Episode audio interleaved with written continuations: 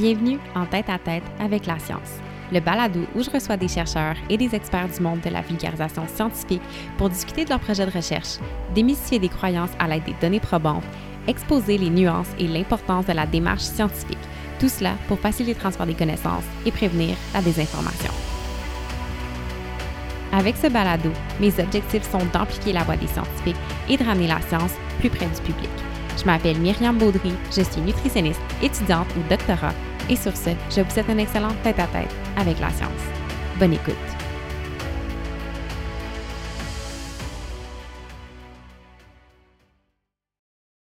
Bonjour à tous et bienvenue à ce onzième épisode du podcast où j'ai eu le plaisir de recevoir la nutritionniste et docteur en nutrition Karine Gravel.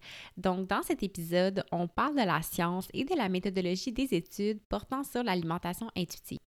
L'alimentation intuitive, c'est un sujet dont la popularité a vraiment explosé euh, sur les médias sociaux, même dans les médias traditionnels depuis environ 2-3 ans. Donc, on se retrouve avec euh, de la bonne et parfois de la moins bonne information sur le sujet. Alors, je voulais venir discuter de tout ça avec Karine aujourd'hui et aussi plus spécifiquement de la manière dont c'est étudié.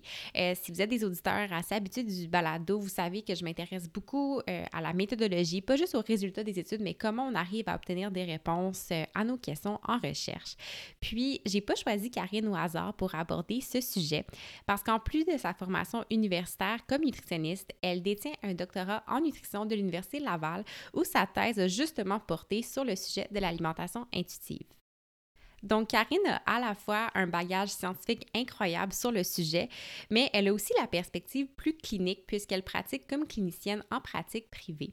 Euh, sa thèse de doctorat intitulée Manger avec sa tête ou selon ses sens, perception et comportement alimentaire, c'est d'ailleurs mérité le prix français Jean Trémolière ayant été décerné en 2013. En plus de tout cela, Karine est chargée de cours au département de nutrition de l'Université de Montréal. Elle donne beaucoup de formations continues pour les professionnels de la santé et des conférences s'adressant au grand public. Vous pouvez aussi la lire sur le blog Mon équilibre et depuis le 8 septembre également dans son livre De la culture des aides à l'alimentation intuitive qui est disponible dans la majorité des librairies. Bref, ça a vraiment été une discussion super enrichissante sur les aspects scientifiques de l'alimentation intuitive. Karine a participé euh, à plusieurs autres balados sur le sujet où elle l'aborde d'un côté plus pratico-pratique. Donc, qu'est-ce que ça veut dire manger intuitivement dans la vie de tous les jours? J'ai mis les liens dans la description de l'épisode parce qu'aujourd'hui, on va plutôt discuter des aspects méthodologiques, euh, des défis de la conception, des études sur l'alimentation intuitive et tout ça. Alors, sans plus attendre, je vous laisse apprécier la discussion. Donc, c'est parti. Bon matin, Karine. Euh, comment ça va?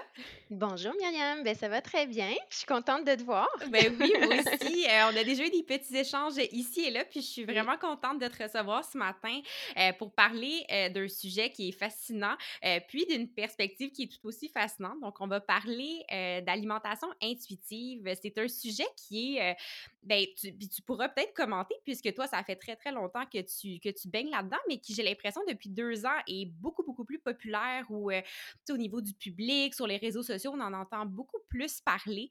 Euh, puis on en, entend, on en entend parler, pardon, d'une perspective plus euh, clinique, comment est-ce qu'on peut appliquer ça dans la vie de tous les jours. Mais avec toi aujourd'hui, je voulais aller démystifier vraiment la science derrière ça, comment on étudie l'alimentation intuitive, comment on fait de la recherche dans ce, dans ce domaine-là. Puis je le mentionne dans l'introduction, mais toi, tu as fait ton, ton doctorat sur l'alimentation intuitive. Donc, comment est-ce que tu comment est-ce que tu trouves ça, cette montée en popularité euh, de l'alimentation intuitive des dernières années? Oui, bien, en fait, j'ai découvert, l'alimentation intuitive en 2010, où c'est ma directrice, de doctorat, Véronique Provencher, qui m'a donné un article scientifique en me disant: «Tiens, je pense que ça, ça va t'intéresser». Je pense qu'elle ne pouvait pas se tromper.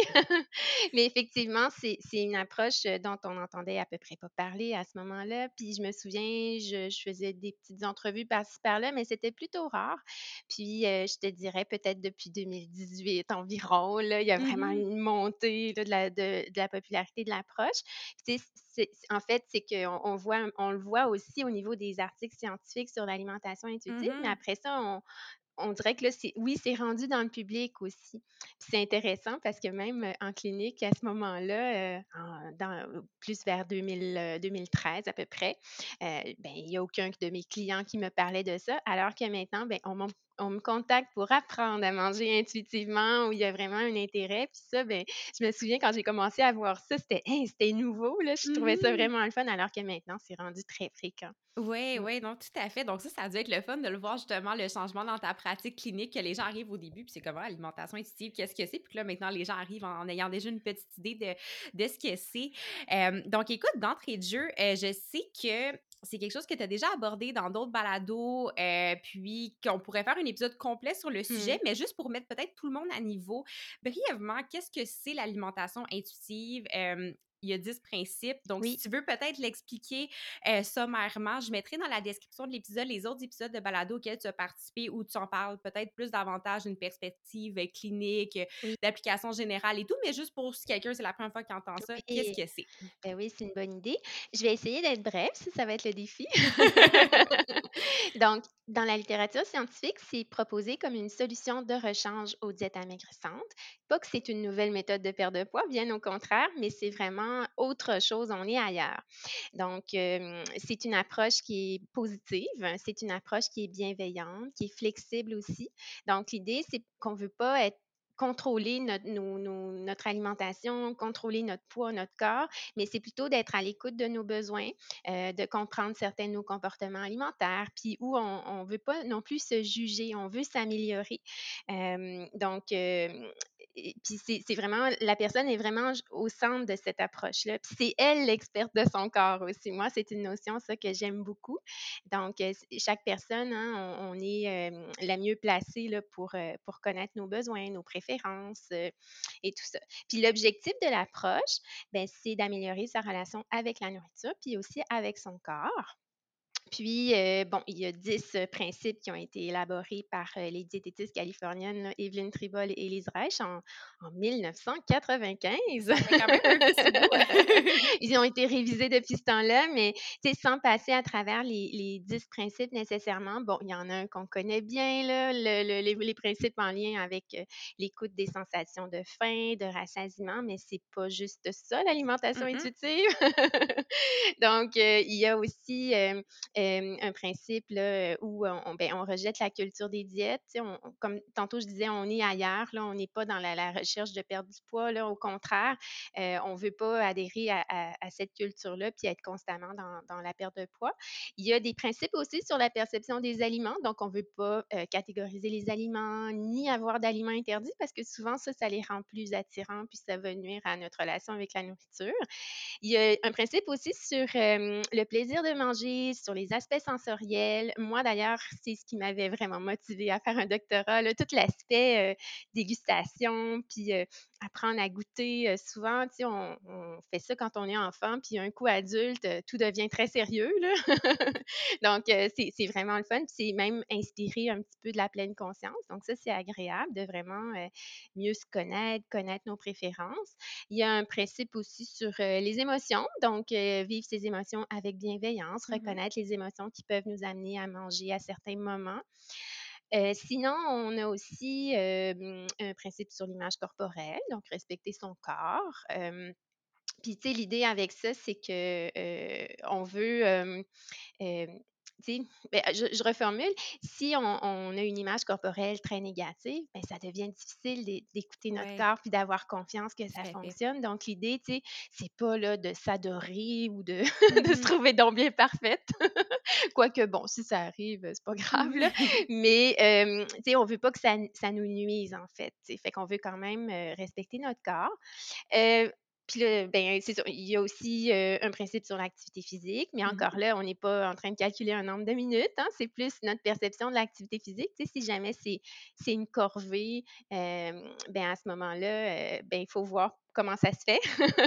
est-ce qu'on est déjà, est-ce qu'on on s'est déjà obligé à faire de l'activité Ouais. physique pour perdre du poids? Mais là, on va, on va découvrir ça autrement.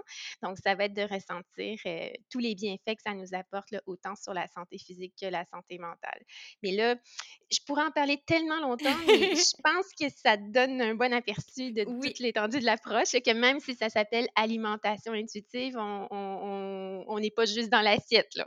Non, exactement. C'est une des choses que je trouve vraiment chouette de cette approche-là, approche-là, c'est que c'est très holistique aussi. Ça va Oui. venir prendre en considération des facteurs, comme tu disais, par exemple, l'image corporelle. Si on a une image corporelle qui est, qui est plus difficile, ben, comme, ça va influencer comment Ben on va bouger notre corps, comment on va s'alimenter. Donc, je, je trouve que ça fait vraiment le bon. euh, ça vient, c'est ça, chercher, aborder toutes ces sphères-là pour vraiment qu'on soit, qu'on ait justement une meilleure relation avec notre alimentation euh, et avec notre corps. Puis, une chose, je pense, qui est bien de préciser, euh, c'est 10 principes, mais c'est pas 10 règles euh, qu'on coche une à une. c'est ça. Donc, euh, ça, des fois, les gens peuvent, euh, quand on est habitué d'avoir des diètes fixes ou Ouais. euh, si on dépasse un certain nombre de calories, si on mange Oui. une portion de plus, ben là, pouf, on a échoué. Puis l'alimentation intuitive, Mhm. comme tu as dit, c'est beaucoup plus flexible Oui. dans ce sens-là. Tout à fait, ben oui, c'est pas des règles alimentaires, c'est plus, ces principes-là, tu sais, je trouve que ça sert, de canevas, en fait, de voir, ben, qu'est-ce qu'est-ce qu'on peut travailler, qu'est-ce qu'on a envie de faire, qu'est-ce qu'on peut améliorer.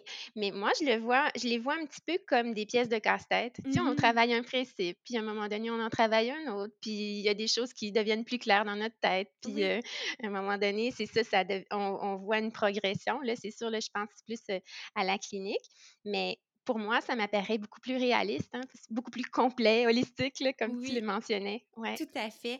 Puis, euh, tu en as nommé un pendant que tu décrivais les principes. Oui. Euh, je voulais te demander quels sont certains mythes populaires sur le sujet. Donc, c'est d'un côté, c'est vraiment chouette que les gens s'y intéressent beaucoup plus, mais avec beaucoup de popularité vient aussi parfois quelques déformations. Donc, tu as Mmh. mentionné notamment que l'alimentation intuitive, c'est pas juste euh, les signaux de faim et de rassasiement, c'est beaucoup plus que ça, comme tu as expliqué. Donc, ça, c'en est un. Euh, Est-ce qu'il y en a d'autres qui te viennent en tête que tu entends parfois euh, en clinique ou dans ton travail de communication de la vie de tous les jours que tu aimerais démystifier brièvement? Ben ben oui, puis, puis tantôt on tu parlais tout à l'heure, ben, de la montée en popul en popularité de l'approche, puis c'est là où je me suis mis à voir des drôles d'affaires, entre autres sur les médias sociaux, sur internet, là. Effectivement, sais, juste pour compléter, là, par rapport à la faim puis au rassasiement, c'est beaucoup plus nuancé et complexe que de dire, ben, c'est pas compliqué, tu as juste à manger quand tu as faim puis à t'arrêter quand tu as plus faim. Mais peut-être que pour certaines personnes, ça se passe comme ça, puis c'est tout simple. Mais au contraire, hein, si c'était si simple que ça, j'aurais pas de travail, puis j'en ai beaucoup de travail. Mais mais il faut toujours considérer d'où on part aussi. Si on a suivi beaucoup de diètes amaigrissantes, ben, les diètes ont comme effet de nous déconnecter aussi de nos signaux internes. Donc ça, c'est quelque chose, c'est pas perdu à jamais, là, mais on peut les redécouvrir, mais tu sais, ça demande du travail. Puis à la limite, tu sais, je sais qu'il y a pas de mauvaise intention derrière ça, mais je trouve ça un peu insultant pour les personnes qui travaillent fort. Fait que juste faire attention à ça. Mhm. Heu, ensuite, bon, je disais tantôt, oui, c'est beaucoup plus complet, là, que que juste la faim puis le rassasiement. J'ai vu, à certains moments, qu'on présentait l'alimentation intuitive comme une nouvelle méthode de perte de poids. Ouais, ouais. Oui, Ouais, hein? ouais, ouais, euh, on- ouais, Hem, j'ai vu ça aussi. oui, puis en fait, c'est vrai que dans dans des certaines études, on voit que les mangeurs intuitifs ont tendance à avoir un indice de masse corporelle plus faible. Ça, ça a été mesuré dans les études. Maintenant, ça ne veut pas dire qu'on va utiliser l'alimentation intuitive pour maigrir parce que c'est pas le but de l'approche, mais j'ai déjà vu des affaires comme prise en charge de l'obésité avec l'alimentation intuitive. Je mets tout ça entre guillemets, là, puis ça, ça me fait un petit peu, heu, Mhm. friser là, les les les les oreilles. Ensuite, heu, autre chose aussi, le de présenter l'approche comme, hem, un peu, comme un défi, un défi 21 jours, comme un concours, là, tu sais, que Ouais, ça ouais. doit aller vite, puis au contraire, tu sais, il faut pas se mettre de pression, mais vraiment pas. Puis il y a pas une vitesse idéale parce que chaque personne est unique puis a un vécu différent. Hem, puis tu sais, c'est de se mettre de la pression encore, de dire: «Ben oui, là, dans dans 3 semaines, heu, je dois être capable de de de tout comprendre, ma mes sensations d'appétit». Ben non, ça demande du temps, ça demande de la de l'attention aussi, puis chaque personne va avoir des difficultés différentes. Donc déjà, de pas se mettre un temps limite, là. De toute façon, ce que je trouve avec la l'alimentation intuitive, c'est une approche qui est, qui est durable. Dans le sens que, Mhm. ben, je l'utilise depuis quelques années en clinique, puis je trouve que que ce que les gens apprennent sur eux, sur leur comportement et ils apprennent à mieux se connaître, ben, ils vont pas désapprendre ça, heu, puis devoir recommencer à chaque 6 mois. Donc c'est on est plus dans le lentement mais sûrement. Essayez de le voir de cette façon-là. Ah, un autre mythe qui est très, hem Très populaire aussi, là, c'est de penser qu'avec l'alimentation intuitive, on fait n'importe quoi, on mange Ouais. n'importe quoi. Parce que vu qu'on dit qu'il y a pas d'aliments interdits, puis qu'on veut pas catégoriser les aliments comme bons ou mauvais, ben, on peut penser qu'automatiquement, on s'en va à l'autre extrême, là. Mmh Mais bien sûr, c'est ça tient pas la route, hein, parce que c'est pas parce qu'on n'a pas d'aliments interdits que, ben, on va manger n'importe quoi, n'importe quand. Au contraire, une personne qui mange intuitivement, heu, va être à l'écoute d'elle-même, elle veut se sentir bien, être connectée avec ses besoins. Donc on sait très bien que si on mange n'importe quoi, n'importe quand, on risque de pas tellement se sentir bien ou pas avoir un niveau d'énergie optimal, disons. Donc, il Mmh y a ça. Heu, sinon, ben, de présenter, comme tu le mentionnais tantôt, là, les principes comme des règles à suivre, heu, puis en tout cas, puis de faire attention aussi là, de de, de, de f de voir qui en parle d'alimentation intuitive. Tu sais, Mmh on n'est pas supposé de sentir une pression, il y a pas quelqu'un qui est supposé nous dire quoi faire. Moi, dans le cadre de mon travail, entre autres, là, je je je vois je me vois comme un guide pour amener les personnes à trouver les les bonnes façons de faire pour eux, mais je vais pas imposer des des, règles à suivre. C'est pas comme ça. Si on on sent de la pression, là, on devrait peut-être, heu, trouver un un autre professionnel, là, pour, pour apprendre à manger intuitivement. Puis j'en ai un dernier, j'en ai beaucoup, hein. Ah, ben, non, mais c'est toutes des super choses que tu abordes super bien, donc OK, ça fait super. plaisir de l'entendre. Bon, la dernière chose, c'est que et c'est puis puis je vais le mentionner évidemment, j'en ai je l'ai étudié durant mon doctorat, je travaille avec l'approche depuis 11 ans. C'est sûr que je l'aime l'approche, puis tu sais, je pourrais dire: «Ben, je suis biaisée par rapport à ça», mais en même temps, ben, je demeure toujours à l'affût des données scientifiques, tu sais, si jamais il y avait des des effets négatifs, tout ça, ben, tu sais, je vais en tenir compte, là. Fait que l l'idée ici, c'est de ne pas penser que l'alimentation intuitive, ça règle tous les problèmes inimaginables. Mmh Je pense que ça fait beaucoup de bien, heu, mais c'est pas quelque chose qui est magique, là. Faut pas le voir de cette façon-là non plus, là, malgré que je je je trouve que c'est une très, très belle approche. Hem, il faut voir ça comme une démarche, hem, peut-être comme un cheminement aussi, voir pourquoi on pourquoi on s'y intéresse. Donc, heu, de faire attention à ça, c'est pas supposé de de devenir magique dans 3 semaines. Ouais, ben, de c'est super intéressant tout ce que tu as dit tout ce que Mmh tu as démystifié, puis tu sais, de de ce que j'entends aussi, c'est c'est une approche qui a tellement de nuances, puis tu sais, tu me corrigeras si je me trompe, mais j'ai l'impression qu'il y a autant de nuances à l'alimentation intuitive qu'il y a d'êtres humains sur la terre, puisqu'on est tous uniques, comme tu as dit, on a chacun notre Mmh. parcours, donc heu, c'est ça, de pas s'arrêter, je pense, à une vision simpliste de la chose si on commence à s'y intéresser, puis, hem, pour les gens peut-être du public qui découvrent l'approche, de Mmh. faire attention si on ils sentent qu'on revient dans le cadre d'une diète ou est-ce qu'il y a des règles fixes à suivre ou il y a une notion où est-ce Mmh. qu'on peut réussir ou échouer. Oui. Heu, puis même comme jeune professionnelle, j'ai découvert ça moi quand j'étais encore au bac en nutrition, puis je Oui. dirais que depuis 2 ans, ma vision de la chose a beaucoup, beaucoup évolué. Puis, hem, au début, quand j'en ai entendu parler, c'était un peu c'est ça, c'est juste, manger à sa faim puis arrêter quand on se sent plein, mais on sait qu'il y a beaucoup plus donc je pense qu'on n'est jamais trop critique en nutrition, puis pour une chose, comme l'alimentation intuitive, c'est important, comme tu dis, de rester à l'affût, heu, des données probantes, puis de pas Oui. hésiter à, tu sais, s'en discuter, de pousser un peu plus notre compréhension de la chose. Oui. Très bien, heu, c'est très bien résumé. Puis, hem, une des choses que j'entends aussi des fois, puis je pense que tu l'as touché quand tu disais que des fois les gens ont l'impression que c'est, ben, OK, on fait n'importe quoi, on mange n'importe quand et tout mh. ça. Les gens vont dire, ben là, comment est-ce qu'on peut manger intuitivement? Ça veut dire qu'il y a pas de restriction alimentaire dans le cas de conditions médicales, heu, par exemple, des gens qui ont des allergies, je pense à la maladie cœliaque, le diabète de type 1 ou type 2 qui peut demander un peu plus de de structure, pour, les glucides au cours de la journée, tout ça. Donc, Mmh est-ce que, l'alimentation intuitive peut également s'appliquer dans des contextes comme ça? Hem, je dis que oui. Il y a quelques études, il y en a de plus en plus.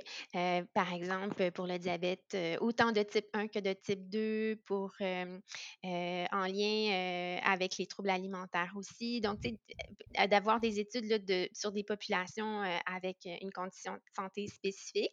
Hem, c'est sûr que, comme je le disais tantôt, les 10 principes, hein, on on on ratisse large. Il y a Mmh peut-être des principes, des fois, qui peuvent plus s'appliquer à une situation, d'autres peut-être qui ont besoin d'être adaptés, d'avoir un cadre plus flexible. C'est sûr que, on parle de diabète, par exemple, ou d'allergie. Je vais prendre l'exemple des allergies.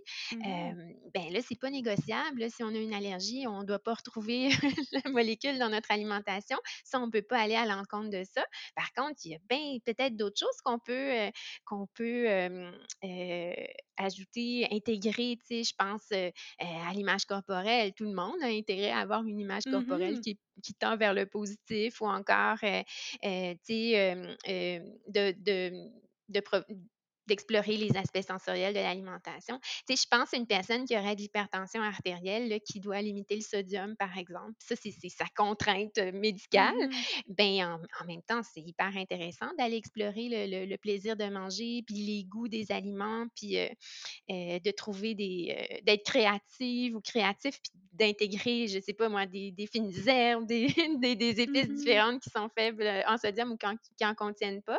Donc, au contraire, sais, je pense que là, on peut découvrir des choses super intéressantes. là.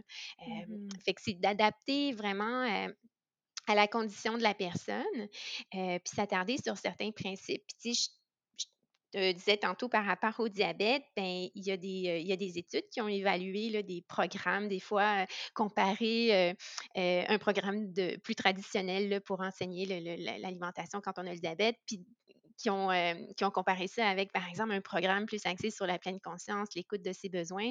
Puis je te dirais que dans les 2 cas, on voit des effets positifs, là. Fait que je Mhm. pense qu'on a tous intérêt à essayer de mieux s'écouter, d'écouter nos préférences, nos besoins. Puis ça, c'est rare, qu'on peut pas faire ça du tout, là. Mhm. Oui, non, tout à fait. Je pense que, comme tu Ouais. dis, puisque les principes ratissent large, je pense que peu importe notre situation, il y a, il y a quelque chose de positif qu'on peut venir tirer et appliquer à notre vie pour euh, être plus à l'écoute de son corps, mieux se sentir et tout ça. Oui, puis tu sais, l'idée, c'est pas de tout appliquer à la lettre. Je Mhm. pense que, tu sais, les principes, ils sont décrits, c'est de façon théorique, mais moi, c'est drôle, je commence à parler de ça des fois avec mes mes clients depuis quelque temps. C'est comme de de dire: «Oui, OK, je trouve que ça a du bon sens». Disons que je trouve que ça a du bon sens, l'alimentation intuitive. Après ça, ben, je vais l'adapter à moi. Il y a comme une petite étape d'analyse. Moi, qu'est-ce qui me convient là-dedans? S'il y a des affaires qui me conviennent pas, ben, je les laisse de côté. Tu sais, je suis pas obligée d'appliquer tout ça, là, à 100 là, heu, sans sans nuance, par exemple. Ben, sais, si tout convient, ben OK, là, mais mais mais toujours que ça passe, là, ben, je sais pas, c'est vraiment, heu, dans mon imagination, là, un petit détecteur, là, voir, moi, est-ce que ça me convient au complet, toute cette Mhm. affaire-là? Y a-t-il des principes qui me conviennent moins puis que j'ai pas vraiment envie d'appliquer, par exemple? C'est bien correct comme ça. Mhm. Oui, tout à fait. Puis est-ce que tu dirais peut-être si des gens qui écoutent ça qui disent ah c'est que je il y a peut-être des principes que je pourrais essayer d'appliquer à ma vie. Mmh Est-ce que tu penses que évidemment qu'on a le, le privilège d'avoir euh, accès à consulter une Oui. nutritionniste euh, qui a une bonne formation dans le domaine qui est capable de Mmh. nous accompagner, c'est idéal.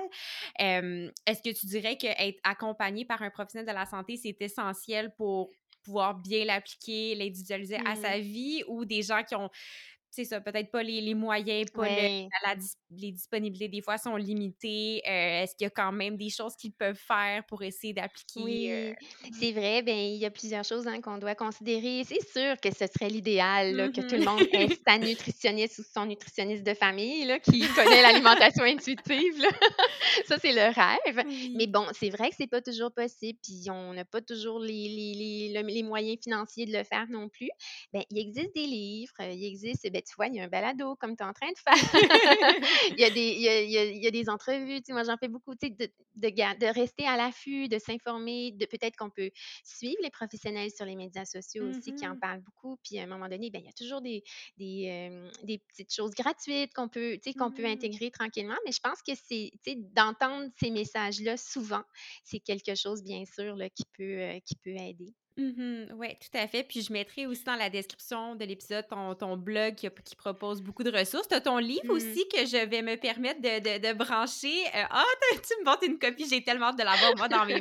Aujourd'hui, on est le, le 3 septembre, mais Oui, là, euh, toi, quand il va sortir, c'est le 8, si je me trompe pas. exactement, Oui, ah bon, ça. ben, c'est super. Donc, je pense que ça va être une belle ressource, euh, ça Oui, aussi. Maintenant, si on plonge du côté de la science, tu l'as oui. mentionné tantôt, toi, tu as eu le plaisir de faire ton doctorat sur le Mmh. sujet. Euh, puis écoute, quand on passe tant d'années de notre vie à travailler sur quelque chose, euh, des fois, je trouve ça un peu dommage de se dire que, OK, on a juste notre défense de thèse à la fin, puis après, c'est fini. Donc, quel était ton projet de doctorat? Euh, qu'est-ce que tu as étudié? Quelle méthode? Qu'est-ce que tu as ressorti de tes études euh, sur le sujet? Oui, en fait, durant mon doctorat, j'ai travaillé sur 2 études. Beh, puis je vais te dire le titre de ma thèse c'est «Manger avec sa tête ou selon ses sens, perception et comportement alimentaire. Il y avait la partie manger avec sa tête. Ça, c'est une première étude. Peut-être je vais en parler un peu moins aujourd'hui parce que c'est pas tellement lié à l'alimentation intuitive. C'était plus euh, la perception qu'on a des aliments selon les allégations, Mmh. euh, comment on en parle. on avait toujours le même aliment, mais avec des allégations différentes. Fait que ça, hein, on se rend compte que ça influence la consommation. Puis ça, c'est bien intéressant aussi, Mmh même si j'en parle pas beaucoup aujourd'hui. Puis la deuxième étude, c'est un essai clinique randomisé.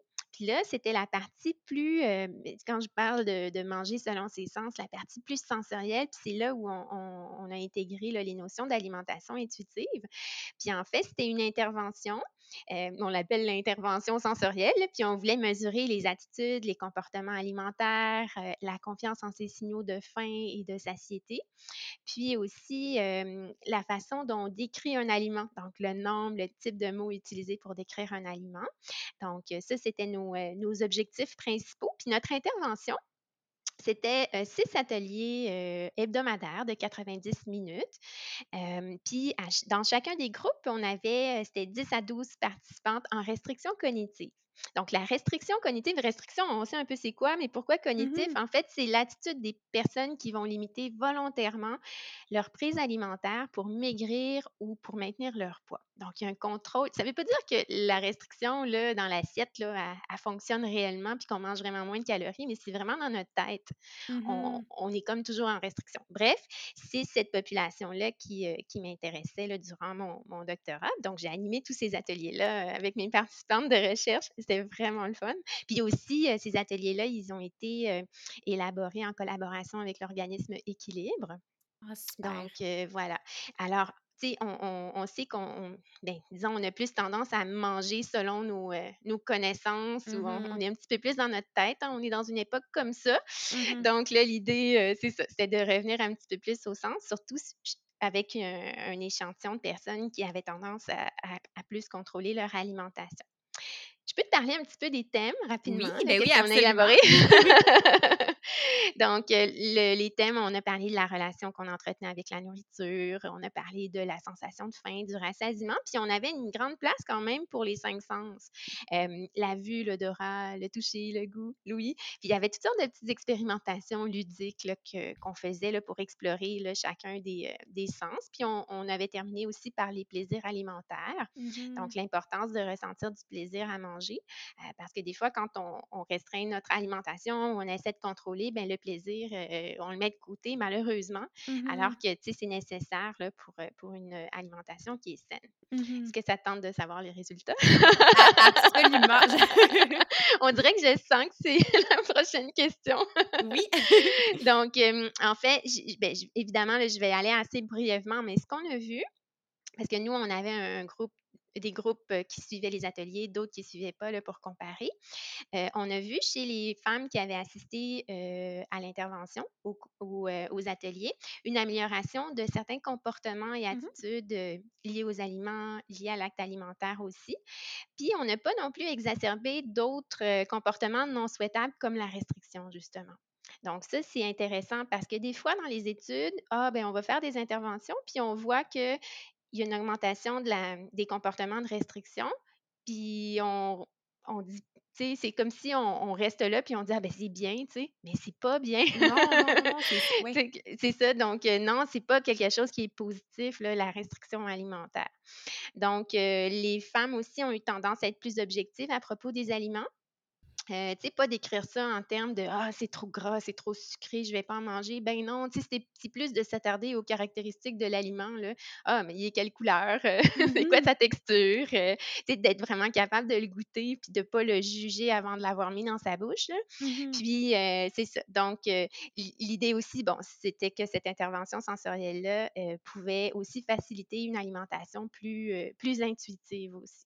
mmh Puis, en grande, grande conclusion, si je considère les deux études, c'est que ben, on ne devrait pas surévaluer la dimension cognitive de l'alimentation. Tu sais, toutes les mmh connaissances. Ben, c'est super intéressant, les connaissances. je serais bien mal placée pour dire que c'est pas intéressant après dix ans d'études universitaires en nutrition.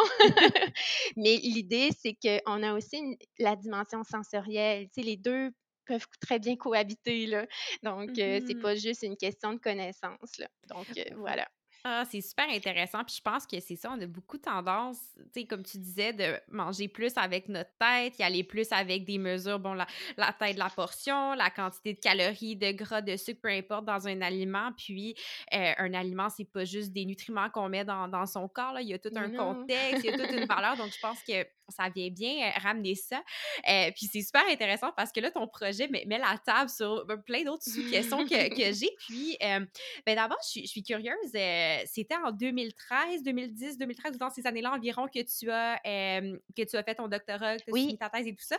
Comment ça a été reçu par les pairs, étant donné que, comme tu dis des fois dans la littérature scientifique, ah, ben, quelqu'un qui, qui a des comportements de restriction alimentaire, disons, qui va mmh restreindre euh, les aliments ultra transformés, par exemple, on va dire, ah, ben c'est super, c'est bien, mais la restriction, comme on a dit, c'est pas, pas, pas, un comportement qu'on veut avoir à long terme. Comment ça a été reçu par euh, d'autres scientifiques, par d'autres chercheurs en nutrition?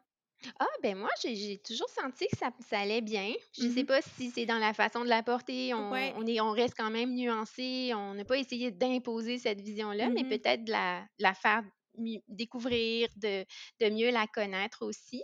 Euh, à part, bon, peut-être des petits commentaires. Euh, je me souviens du fameux monsieur lors d'une présentation par affiche euh, dans un petit congrès qui m'avait dit ben là, si on mange n'importe quoi, n'importe quand, on sera pas plus avancé.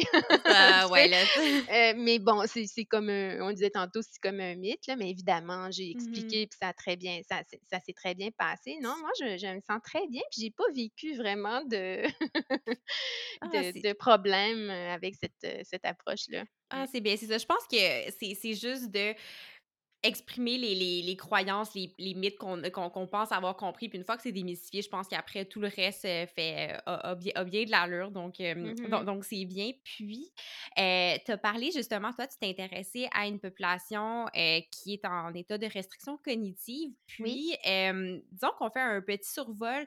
Quel est l'état de la science actuelle sur l'alimentation intuitive, selon dans quelle population c'est étudié, mm. pour quelles conditions? Tu as parlé du diabète tantôt. Puis moi, de ce que je me souviens quand j'avais survolé aussi, euh, ça a été mmh. beaucoup étudié chez des euh, femmes blanches d'âge collégial environ. Donc ça, ça a l'air d'une population qui est très étudiée. Euh, je ne sais pas s'il y en a d'autres ou justement quelles Qu'est-ce qu'on sait sur l'alimentation intuitive en ce moment sur les populations dans lesquelles c'est étudié? oui, ben en fait, c'est vrai ce que tu dis, mais on s'ouvre tranquillement. D'ailleurs, j'ai trouvé une étude dernièrement, c'est une étude qualitative mmh. chez des femmes, femmes afro-américaines en surpoids. En tout cas, c'est super intéressant de voir la perception de l'alimentation intuitive. Ce n'est pas une intervention, mais c'est vraiment la, la, mmh. perception. Fait que ça, je pense qu'on peut apprendre beaucoup, puis ça reflétait même ce que je peux voir en clinique aussi. Donc, ça, c'est vraiment intéressant. J'adore les études euh, qualitatives. Mais en fait, tu sais, juste pour faire un, aperçu, tu sais, la première étude sur l'alimentation intuitive, là, elle a été publiée en 1998. C'est une étude américaine, pas très longtemps après le, le, livre des auteurs de l'alimentation intuitive qui a été mmh publié en 1995. Puis c'est sûr que, tu sais, pendant quelques années, là, puis si je, regarde avant de commencer mon doctorat, avant 2010, il y avait comme une à trois études par année. C'était vraiment tranquille quand on va vérifier ça sur PubMed. Puis après ça, on voit que ah, ça commence à augmenter tranquillement, puis on dirait que c'est quasiment exponentiel. Mmh par exemple, en 2019, il y avait 52 études qui ont été publiées. En 2020, 46 études. on est loin du une ou deux études par année. Donc, ça ressemble pas mal à ça, là, comme je disais au début, on, le voit dans la littérature, puis oui, on le voit dans la population aussi, fait que ça, c'est intéressant. je dirais que ben, dans beaucoup d'études, là, on va, bon, peut-être pas, toutes les études, mais ce qui me ce qui m'agace un petit peu, c'est qu'on va beaucoup mesurer la perte de poids, alors que c'est pas l'objectif de l'approche. Donc, on va, on va juger du changement de poids d'une personne pour dire bon ben est-ce que ça fonctionne ou ça fonctionne pas? Mais en même temps c'est pas ça l'objectif. Fait qu'à chaque fois là, je grince des dents un petit peu. Mmh mais puis en même temps je comprends dans le contexte d'une étude on va mesurer le poids des personnes on veut c'est un paramètre comme un autre là c'est pas pour juger le, poids mais bref ça m'a fait du bien de, d'en parler. Puis au niveau des populations, en fait, on, c'est beaucoup des femmes. Hein. Mmh tu sais, je regardais là, les, les études, là, tu sais, puis c'est pas, pas un chiffre officiel, mais quand je regarde ça, c'est à peu près 10% des participants qui sont des hommes, là, fait que c'est 10-15% pas vraiment plus que ça. Puis je lisais dans une étude où on disait, ben ce serait même intéressant d'avoir plus d'hommes parce qu'ils pourraient même mieux répondre à l'alimentation intuitive parce qu'ils sont moins portés à suivre des diètes amaigrissantes. Pas qu'ils n'en Mmh suivent pas, là, mais si on compare par rapport aux femmes, ben, c'est peut-être un moins grand pourcentage. Donc, il y a peut-être quelque chose d'intéressant euh, de ce côté-là parce que, ben oui, les hommes sont intéressés aussi. C'est pas juste une affaire de femmes, là, l'alimentation Oui. intuitive. Euh, ensuite, ben, qu'est-ce qu'on étudie? Comme tu disais tout à l'heure, ben oui, les, les, les, les populations, euh, souvent des femmes euh, collégiennes blanches en bonne santé. Mais j'ai vu quelques, ben, j'y vais euh, un petit peu là, pour faire un survol, mais j'ai vu Mmh quelques études sur euh, le, en période de grossesse, en période postpartum. Euh, ça, c'est intéressant, c'est des études récentes, puis c'est juste de voir, ben, tu quand les femmes euh, sont des, bon, sont des mangeuses intuitives ou non, tu sais, qu'est-ce que ça fait sur, euh, disons, un retour au poids initial après, tu sais, ça prend-tu plus de temps, comment ça se passe? Fait que ça, Mmh c'est intéressant. Euh, en contexte de chirurgie bariatrique aussi, j'ai Mmh vu des études, moi je m'intéresse beaucoup à, à la motivation, à l'activité physique, puis ça j'en ai vu pas mal dernièrement, puis c'est hey, c'est tellement intéressant là. C'est, euh, tu sais, par exemple, si on, on fait de l'activité physique pour, euh, pour maigrir versus si on, on fait de l'activité physique pour euh, les bienfaits que ça nous apporte euh, euh, sur notre stress, notre sommeil, sur tout là. Mmh si on profite de tous ces bienfaits-là, hein, on reste motivé bien plus longtemps. Puis ça, c'est intéressant aussi, tu sais, de voir le pourquoi on fait les choses. Mmh Hem, bon, sur le diabète, ça, j'en ai parlé aussi. Donc, tu sais, si je fais un petit survol, là, ben, je pense qu'on commence à à s'ouvrir un petit peu plus, là, à différentes populations, différentes conditions, puis je pense que ça va devenir plus clair, là, dans les prochaines années. Ouais, tout à fait. Puis c'est drôle quand tu parlais justement, sur PubMed, quand on va regarder, euh, il y, a, il y a une des options quand, mettons, on veut euh, mettre un filtre pour les années. On Mmh, peut choisir, OK, entre 2012 et 2014, par exemple. Puis, tu sais, on voit le- l'espèce de courbe de, des années, justement, où il y a de plus en plus d'études qui sont oui. publiées. Puis, on voit vraiment le, le boom après, euh, justement, autour de 2015 et en montant et tout ça. Donc, ça, c'est vraiment, c'est impressionnant. Puis, je trouve ça super intéressant, l'étude pour les femmes. euh, en période postpartum parce que oui. on voit beaucoup souvent cette pression-là de bon, une fois que j'ai Ah, accouché, ben là, c'est OK, la remise en forme et tout ça. Donc, euh, puis notre oui. corps change durant la grossesse. Donc, euh, je trouve que l'alimentation intuitive pour cette période-là, euh, c'est vraiment une population super intéressante Oui. à, à étudier. Donc, Mais tu sais, je je pense que, ben, on j'ai j'ai vu passer, ça vient de de l'Institut national de santé publique, mais tu sais, il y a un article, c'est récent, peut-être de 2020 en lien avec l'image corporelle puis la grossesse, là. On commence à peine à en parler. Je me dis: «Oh, mais c'est tellement nécessaire». Tu sais, c'est, puis comme tu le mentionnes, là, je quand tu parlais de du fameux concours de perte de poids après la grossesse, là, je voyais les petites revues à l'épicerie, là. oh mon Dieu, oui. Comme si, c'est si on perdait le poids le plus vite possible, on allait devenir une meilleure mère. C'est Mhm, quasiment ça qui est qui est véhiculé, là. Puis, tu sais, il y a même, heu heu, perception aussi, sais, par rapport à l'image corporelle que quand la femme est enceinte, c'est beau, c'est correct, mais aussitôt que le bébé est sorti, ah là, heu, tout vient de changer, là, ça ça c'est plus beau tout d'un coup, là. Faut, heu faut, heu, remédier à la situation, là, donc hem, effectivement, là, ça peut être intéressant de ouais, ouais. d'intégrer l'alimentation intuitive à ce moment-là, mais ouais, je pense qu'on a un travail à faire dans la société par rapport à ça, là. Il vient pas de rien se passer, comme je dis souvent. Oui, oui, oui, non, tout à fait. Puis aussi, euh, je trouvais ça intéressant quand tu mentionnais que ben, c'est surtout les, les populations euh, des, des femmes, mais de le Oui, regarder justement pour, euh, pour les hommes qui, eux aussi, euh, je veux oui. dire, sont pas à l'abri de la pression des standards de la société, d'avoir des problèmes au Mmh, niveau de l'image corporelle. Euh, puis, tu sais, j'ai le souvenir quand j'étais au secondaire de, bon, tu sais, quand malheureusement les filles déjà veulent essayer de moins manger pour perdre du poids, ben, les oui, hommes, au contraire, des fois, eux, ben, ils veulent avoir l'air euh, plus gros, plus massif. Donc là, c'est de c'est ça, encore une fois, de ne pas être à l'écoute de son corps, puis de justement que nos comportements alimentaires soient plus motivés par euh, des, une image corporelle qui est plus difficile. Donc, euh, je pense que c'est vraiment super intéressant d'aller regarder ces Mmh. populations-là euh, aussi. Oui. Mmh mh. Tout à Puis, fait. heu, une chose que une grande question qui m'habite, en fait, puis, heu, peut-être que je trouve ça intéressant quand tu as mentionné que pour ton doctorat, tu as fait, heu, 6 ateliers. Mmh l'alimentation intuitive, puisque, c'est très large, c'est très nuancé, très propre à chaque Mmh. individu. Quand on là, mettons qu'on on on se pose la grande question, disons que toi et moi, là, on on rédige la subvention pour une étude sur l'alimentation intuitive, puis on doit détailler la, la méthodologie. Ouais. disons qu'on fait une étude sur, je sais pas moi, le le végétarisme. Tu sais, c'est Mmh assez simple, c'est on ne mange pas de de viande, Mmh. donc tu sais, c'est Ouais. assez, heu, a assez clair assez clair, assez concret, pardon. Heu, Mmh. mais pour l'alimentation intuitive, puisque tout le monde part, on dirait, un peu à un endroit différent. Tu sais, tu peux avoir quelqu'un, disons, qui a fait des régimes toute sa vie, heu, qui est même plus capable de reconnaître sa sensation de faim, ou tu peux avoir quelqu'un qui reconnaît sa faim, son rassasiement, qui a une image corrop qui a une bonne image d'elle-même, mais qui, des fois, c'est la police alimentaire qui va être encore un peu plus forte. Donc, on part pas tous au même endroit, mais en recherche, quand on veut Mmh. et et que tout le monde parte à peu près de la même place, reçoive la même intervention pour être capable de voir les effets différents, heu, on dirait que ça, c'est un des défis que que je Et vois oui. de l'appliquer en recherche quand on peut pas justement dire: «OK, ben là, heu, intervention d'alimentation intuitive, Mmh. paf, pendant 3 semaines». À on dirait que c'est le le contexte plus froid, plus objectif Mmh de la mh. recherche clash un peu avec l'aspect plus nuancé, flexible de l'alimentation Ouais. intuitive. Puis, en tout cas, côté méthodologique, je trouve ça, heu, c'est des réflexions qui m'habitent beaucoup Oui. pour, heu Ben, en fait, j'y pense aussi, puis, heu, tu sais, j'ai pas de réponse à ça, là, mais tu sais, ce que je vois, c'est que, ben, oui, c'est on on le dit, je le redis, ça ratisse large, il y a beaucoup de notions à voir, on part pas nécessairement du même point, heu, chaque personne est unique. Puis, sais, des fois, je m'imagine que à quoi pourrait ressembler une intervention comme ça, tu sais, est-ce que ce serait, heu, en individuel? Si c'était en groupe, ce serait comment? Puis, en même temps, il y a toujours le défi, là, en groupe, là, ben, ça veut dire qu'il y aurait probablement beaucoup d'ateliers, heu, puis tu sais, si ça dure bien longtemps, puis ça dure des semaines et des semaines, je pense que ce serait vraiment difficile de garder nos personnes aussi, hein.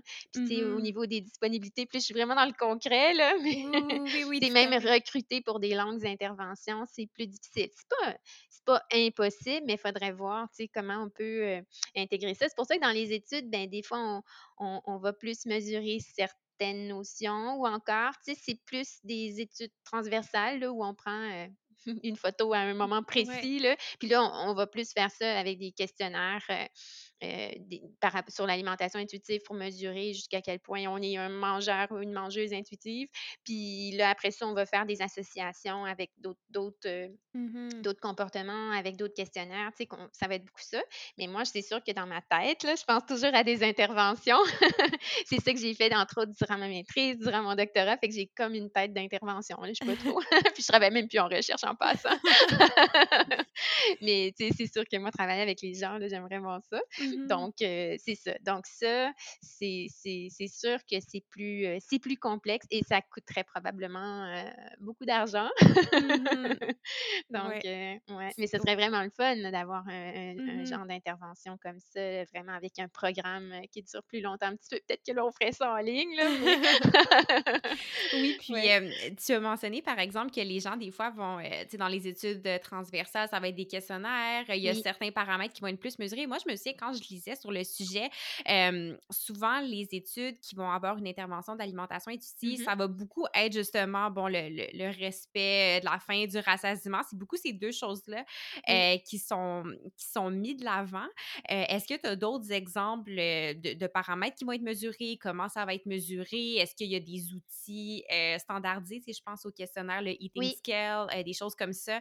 Donc, qu'est-ce qui existe sur, sur le marché de la recherche en ce moment pour, Oui, ben, en fait, le questionnaire, là, heu, de l'alimentation intuitive, c'est le Intuitive Eating Scale. Donc Mmh on on va appeler échelle échelle de l'alimentation intuitive, là, heu, en français.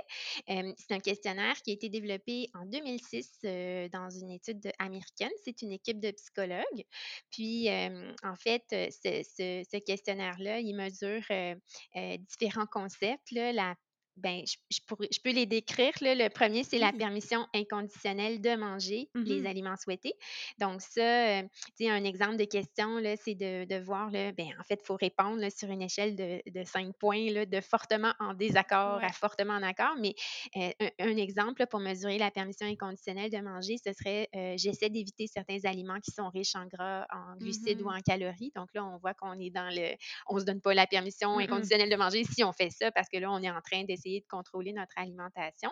Même si je comprends, là, c'est pas pour mal faire, là, mais Mhm. c'est ça pareil. Après ça, il y a un, un deuxième concept, une deuxième sous-échelle, c'est manger pour des raisons physiques plutôt qu'émotionnelles. Donc, c'est c'est toute la partie des sensations d'appétit. Euh, puis, on va mesurer là, s'il y a des, euh, qu'est-ce qui nous qu'est-ce qui peut nous amener à manger si c'est des, des émotions, par exemple. Il y, a, il y a Mhm. un énoncé qui dit Je me retrouve souvent en train de manger lorsque je m'ennuie, même si je n'ai pas physiquement faim. Donc, de voir à, à quelle fréquence ça, ça Mhm. peut arriver. Puis le troisième concept, c'est euh, avoir confiance en ces signaux de faim et de rassasiement pour déterminer quand et quelle quantité euh, manger. Donc, euh, ici, c'est est- c'est un, exemple d'énoncé. Ça pourrait être je fais confiance à mon corps pour me dire quand manger ou quoi Mhm. manger ou vraiment de, de y aller comme ça de façon spontanée.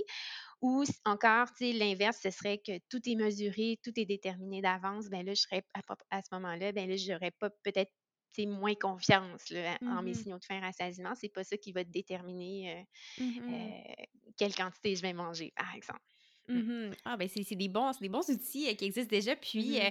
heu, on en a nommé un petit peu peut-être plus par rapport aux populations, mais quelles sont les limites des études actuelles, sur l'alimentation intuitive? Je trouve ça intéressant vu que la science est quand même assez jeune dans le domaine. Je trouve que c'est quand même un bon moment de regarder ce qu'on a déjà puis voir, ce qui il y a certaines limites des fois que c'est Oui. ça, on a une limite que qu'elle est là puis il y a pas grand-chose qu'on peut faire, mais est-ce qu'il y a des choses que tu vois des fois tu te dis: «Ah si ça avait être fait, je ferais ça Mm. différemment. Il y a tel paramètre que je voudrais qu'on pousse un peu plus» ou heu, ouais. Ouais. Mmh Comme je ne travaille plus en recherche, je n'oserais pas dire que Ah! moi je fais ça comme ça ou pas comme ça.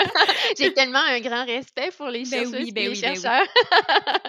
Je voudrais pas que ça passe comme un manque de respect. Non, non, non, Donc, heu, en fait, heu, beh, c'est sûr que dans les études de façon générale, c'est beaucoup des associations, des Mmh corrélations qu'on va voir entre tu sais, là, j'ai parlé de du questionnaire sur l'alimentation, intuitive puis d'autres variables. Puis sais, ça, ben, je je je sais que tu es très au courant de ça, mais je vais quand même le rappeler pour les personnes qui écoutent. Euh, une association, ça mesure une relation entre deux variables, puis une corrélation, ça mesure la force entre deux variables, mais c'est pas un lien de causalité, un lien de cause à effet. Donc, Mmh l'association ou la corrélation ne peuvent pas nous permettre d'établir une causalité. Donc, ça, c'est important de s'en rappeler. Une autre chose, par exemple, que je, que je dis souvent, c'est que ces associations-là et ces corrélations-là dans l'alimentation intuitive, intuitive vont toujours dans le même sens. Il y a quelque chose de rassurant. Oui. ça ne s'en va pas dans tous les sens, mais c'est important de demeurer critique quand même par rapport à ça, puis de se rappeler que ce sont des associations. Puis à cet effet-là, moi, il y a un site que j'aime beaucoup, là, quelque chose de, je l'envoie des fois à des journalistes là, que je connais là, pour, euh, bon, après des entrevues puis tout ça, mais c'est euh, tylervegan.com. Je sais pas si Oh! ça dit quelque chose, je Le le ou dis. Ouais, T-Y-L-E-R-V-I-G-E-N.com. Ça, c'est des corrélations étranges, OK? Ah Oui, oui! ça dit quelque chose? C'est très drôle. Il y en a une, entre autres, où on voit que, le taux de divorce dans l'État du Maine est corrélé avec la consommation de margarine. C'est pareil, ça fait la même courbe, mais en même temps, on se dit: «Ben là, c'est-tu, heu, à cause de la consommation de margarine que les gens divorcent? Parce qu'il y en a un autre qui aimait mieux du beurre?» Probablement pas? Mais tu sais, ça nous permet de voir que, ben, c'est c'est ça a pas d'allure, mais ça aide à comprendre, je trouve, sans avoir, heu, des grandes, Mmh grandes connaissances, là, en statistique. Donc ça, c'est à quand même à porter attention, je dirais, de demeurer critique par rapport à ça. Mais tu sais, ce serait le fun d'avoir, ben, plus d'essais cliniques. En même temps, je sais que, ben, c'est plus complexe, c'est plus Ça dispendieux, faut coûte recruter cher, participants en plus, puis exactement. Puis ça, je vais être vraiment réaliste dans mon souhait, là. Tu sais, des études d'intervention, d'avoir bon, je le sais, là, on veut toujours des études sur des longues périodes, mais méthodologiquement, on est limité dans le temps, dans l'argent, dans tout Mmh ça, puis c'est complexe, là. Puis, ouais, on travaille tellement fort. Je je je suis en train de penser à mon doctorat, puis Ah c'est toujours: «Ah, c'est une petite étude pilote», pourtant c'est des années de ma vie, là. Oui, oui, oui. Mais, heu, bon, heu, puis, ben, l'autre chose aussi, puis ça, c'est peut-être plus, je je l'ai pas lu dans les limites des études, mais j'aimerais ça qu'on ait des indicateurs de progrès un peu plus variés. Mais mais c'est quand même ce que je vois tranquillement apparaître. Puis je Mmh veux dire mh. par là, arrêter de juste mesurer les effets sur le poids, là. Là, Mmh je j'exagère un petit peu, là, mais tu sais, c'est ce serait intéressant de voir tous les indicateurs qui améliorent la santé physique, la santé psychologique aussi. Vraiment, puis sais, je le vois dans les études sur l'activité physique, là, puis la santé mentale, là, ces temps-ci, puis je suis vraiment contente de ça. Hem, tu sais, arrêter de mettre ça au second plan ou de pas le considérer. Donc ça, ça serait vraiment le fun. Tu sais, les effets sur l'image corporelle, heu, puis tu sais, Mmh peut-être que mh. des fois, on n'en perd pas de poids, puis peut-être que ça change rien sur le poids, mais si on se sent mieux dans notre peau, hey, c'est merveilleux, là. Mais tu sais, on risque de passer à côté, tu sais, c'est ça Oui, oui, oui. l'affaire, c'est Mmh mh. dommage. Mmh. Ouais, vraiment, puis je sais pas si aussi le tu sais, on disons le les maladies chroniques qui, peuvent être associées au poids, l'obésité, le diabète, des choses comme ça, vu que c'est beaucoup à l'avant-plan, Mmh heu, dans la littérature, la recherche, même, en nutrition et tout ça, je sais pas si dans la les gens qui entendent parler de l'alimentation intuitive peuvent avoir la la crainte de: «Ah ben là, si les gens se remettent à manger de de tout, est-ce que là, tout le monde va se mettre à prendre du poids? Puis là, mon Dieu, on empire le problème, Mmh. blablabla». Puis là, je je mets des des guillemets sur sur sur sur tout ce que dis, mais tu sais, je des fois, c'est une réflexion que Mmh. j'ai et donc ça fait que c'est c'est comme s'il faut valider en premier que: «Ah OK, tout est correct sur le poids, là, on peut aller explorer d'autres Oui, choses». Je je sais pas s'il y a un un peu cette crainte-là sous-jacente, puis je me demande ouais. même pour, puis là, encore là, tu sais, on je comme toi, je Mmh respecte beaucoup, beaucoup le travail des des des chercheurs, là. Je suis moi-même, heu, une petite Ben en formation, mais tu sais, je me demande, mettons, quelqu'un qui est dans une intervention d'alimentation intuitive, qui va Mmh se se faire peser à toutes les semaines, des choses comme Mmh. ça. Est-ce que, tu sais, on reste pas un peu dans l'engrenage de Oui. le poids, c'est important, il faut que le poids reste stable. Ah, s'il est pas stable, qu'est-ce qui se Mmh passe? Blablabla. Donc ça aussi, c'est quelque chose, heu, tu sais, est-ce que des fois, est-ce que les gens prennent la précaution de: «Ah, est-ce que vous êtes correct? Est-ce qu'on vous pèse? Est-ce que vous voulez peut-être le faire de dos pour pas voir le chien?» Des fois, il y a juste des petites choses comme Ben ça qui, tu sais, on veut le mesurer parce qu'en recherche, on veut le c'est ça, beaucoup Ben de mesures, oui. puis le poids, c'en est une comme tant d'autres, comme on va mesurer le cholestérol Exactement, dans le sang, mais ça. Ouais, ouais. ouais. Ben, tu sais, je pense que c'est des questions vraiment très, très, heu, pertinentes, là, à se poser. Mais heu, ouais, non, c'est c'est c'est ça, c'est des des réflexions, puis heu, ouais, non, ça, c'est j'ai hâte de voir, heu, vers où on va s'en aller, heu, vers ça, puis je je pense aussi, puis en tout cas, je je vois beaucoup plus de nutritionnistes qui s'intéressent au sujet. Je je sais que tu fais de la Oui. formation continue pour, heu, pour les les gens dans dans notre profession, Mmh donc avec peut-être plus de nutritionnistes, heu, qui vont aller en recherche, qui vont avoir une bonne compréhension de Oui. ces quelques angles morts-là, vont pouvoir mettre sur pied des des interventions qui sont, heu, c'est ça, de plus en plus, solides, qui tiennent plus compte de ces, de ces limites-là. Oui. Ouais, puis il y a une population qui me vient en tête, je sais pas si tu as déjà vu de la littérature sur le sujet, mais l'alimentation intuitive, une des limites, je pense, de l'approche, c'est que les gens qui ont une situation, heu, un accès aux aliments économiquement, Mmh heu, c'est plus facile à appliquer. C'est bien beau de dire: «Ah, je vais écouter mon Ouais. corps». C'est plus facile quand je je peux toujours aller dans le frigo, il est toujours Mmh plein. Ben Mais pour, heu, des gens qui sont en situation d'insécurité alimentaire ou des Mmh gens qui ont peut-être déjà vécu de l'insécurité alimentaire, qui peuvent avoir une peur du manque et tout ça, est-ce que tu as déjà vu de de la littérature sur le sujet? J'ai pas vu de littérature sur le sujet. Par contre, c'est des questions que je me pose aussi.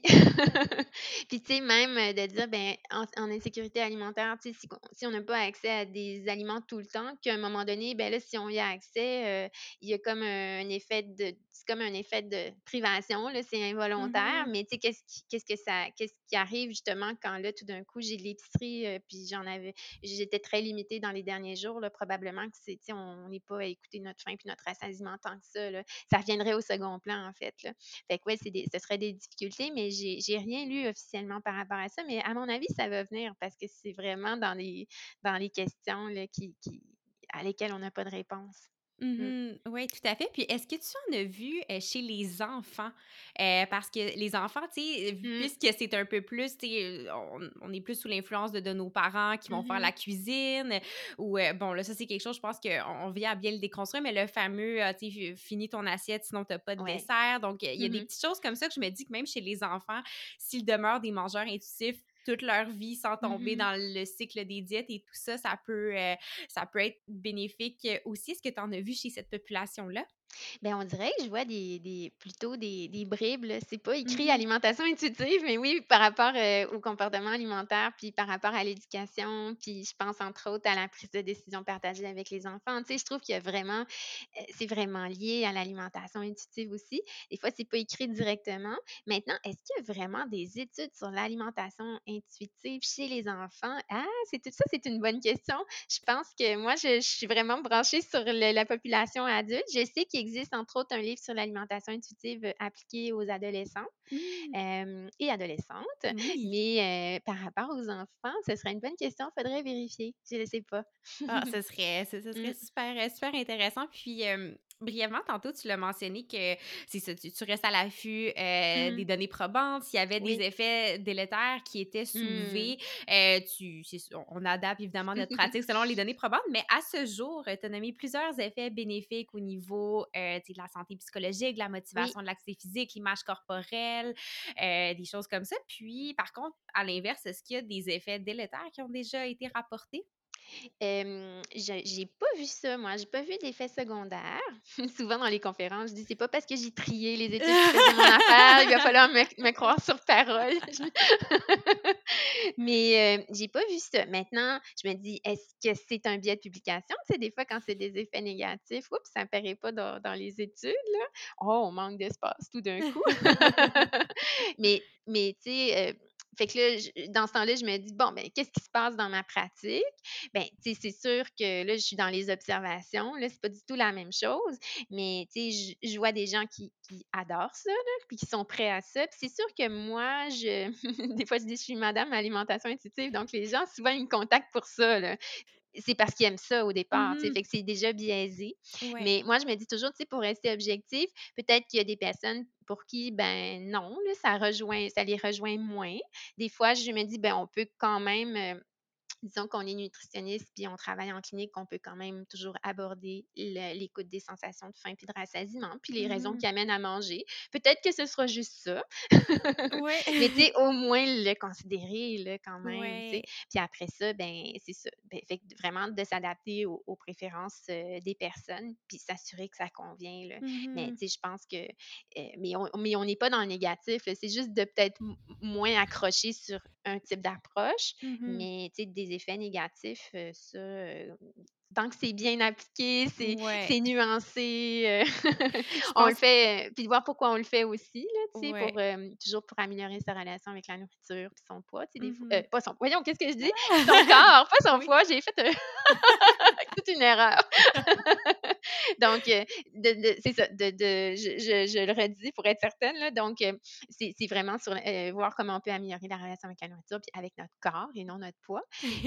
Mais si on le fait, disons, on s'intéresse à l'alimentation intuitive pour maigrir, puis là, on trouve que ça marche pas, ben peut-être qu'on n'aimera pas ça, c'est Mmh ça aussi, mais là, en même temps, c'est c'est bien important de voir les raisons pourquoi on s'y intéresse aussi. Mmh Ouais, ouais, tout à Mmh. fait, parce que justement, ça nous je pense que c'est un un drapeau rouge assez clair que si Oui. l'alimentation ici nous est présentée dans un contexte de Mmh. contrôle du poids, Oui. heu, là, il y a des drapeaux rouges qui doivent, heu, qui doivent se Oui. lever, heu, assez vite. Tout à fait. Fait que, je peux pas répondre officiellement à la question par rapport à la science, là, heu, à part que j'ai rien vu de Mmh négatif. J'essaie de voir un petit peu du côté, plus, de la pratique, là, Mmh mais c'est ça, ça donne un petit peu Ouais. peut-être des indices. Peut-être qu'on aura je ces réponses-là, à un moment ouais. donné. Puis je serais prête à dire que je crois qu'il y a beaucoup plus d'effets néfastes qui sont bien documentés sur les diètes populaires, les diètes Oui, amaigrissantes que l'alimentation intuitive. Donc, tu sais, quand tu dis que c'est une solution de rechange, oui, si on on est comme des fois: «Ah, il me semble que je veux retourner dans le confort d'une diète bien encadrée»,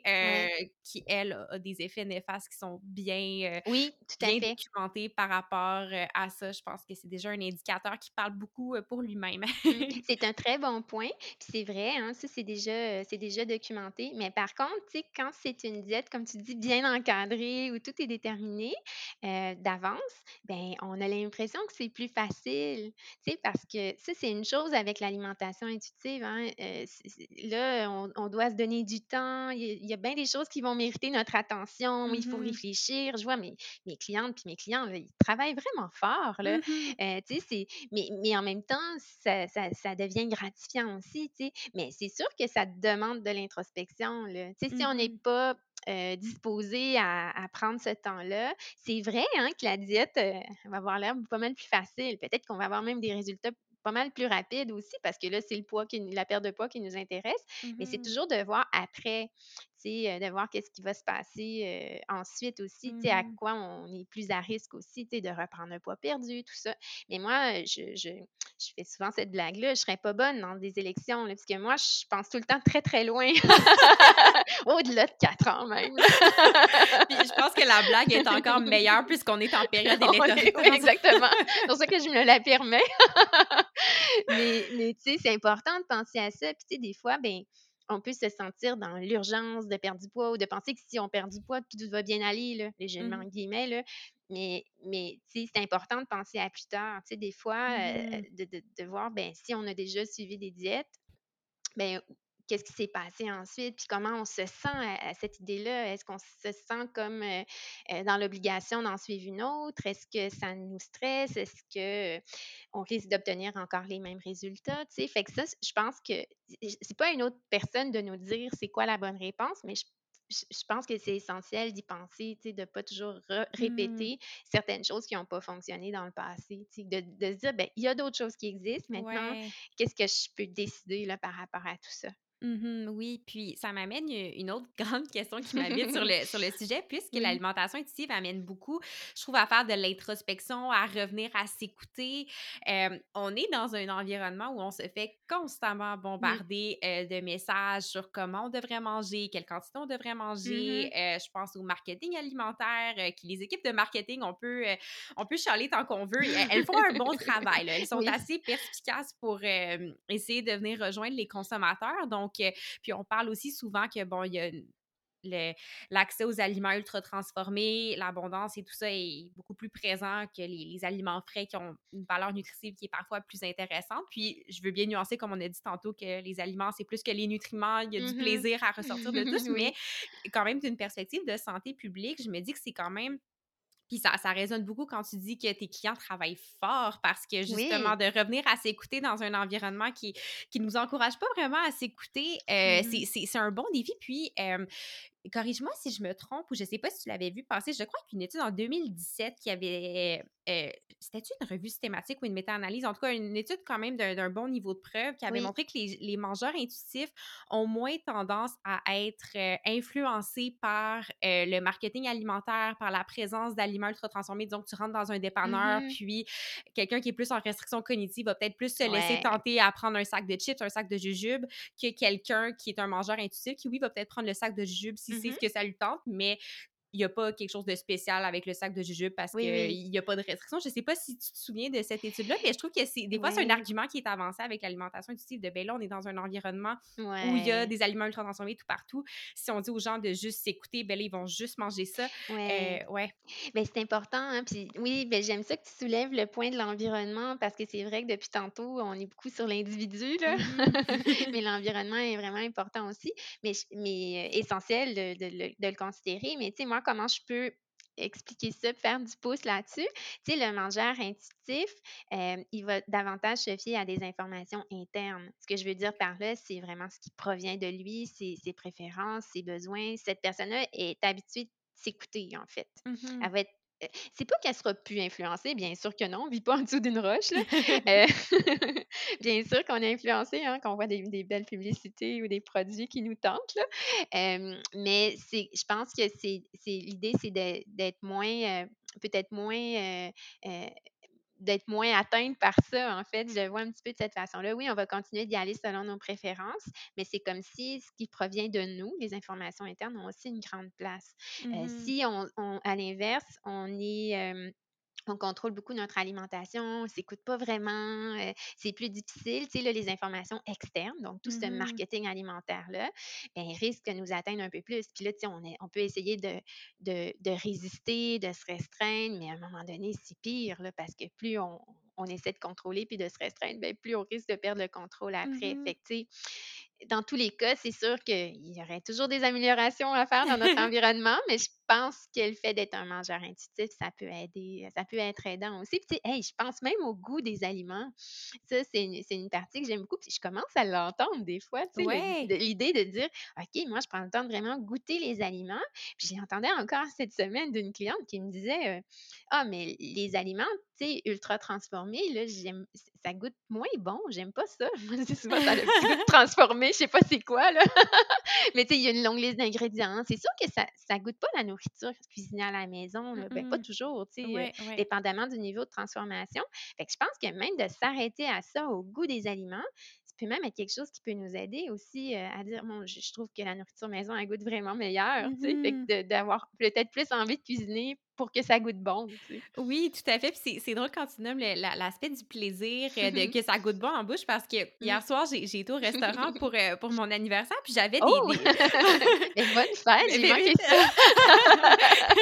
Il n'y a pas de problème, merci. Puis j'a- j'avais des, des tacos, puis je me Mmh souviens, quand je suis arrivée le premier, j'avais super faim. Ben, on, en a, on en a commandé plusieurs de différentes sortes, puis le premier goûtait donc bon. Je pouvais vraiment, on dirait, sentir l'explosion de saveur dans ma bouche. Puis, rendu plus vers la fin du repas, quand là, je commençais à sentir le rassasiement, j'ai comme repris le, un, ben, Ouais. le- un autre tacos de la même saveur que le premier que j'avais pris. Puis le premier, le- après, quand je l'ai mangé, je me suis dit, Dieu, on dirait qu'il il goûte plus aussi bon en bouche. C'est intéressant, je trouve, de voir comment le, le- le plaisir, comment on va ressentir le goût des aliments va euh, changer au fil du repas selon notre faim, selon notre rassasiement. Puis on dirait que, je sais pas, je m'en suis comme rendu compte, puis je me suis dit, waouh, c'est tellement, c'est tellement fascinant comment le- notre ressenti des aliments Oui. peut être différent. Puis de prendre le temps de le constater, on dirait que, je sais pas, ça a comme ajouté une, une plus-value à, à mon souper.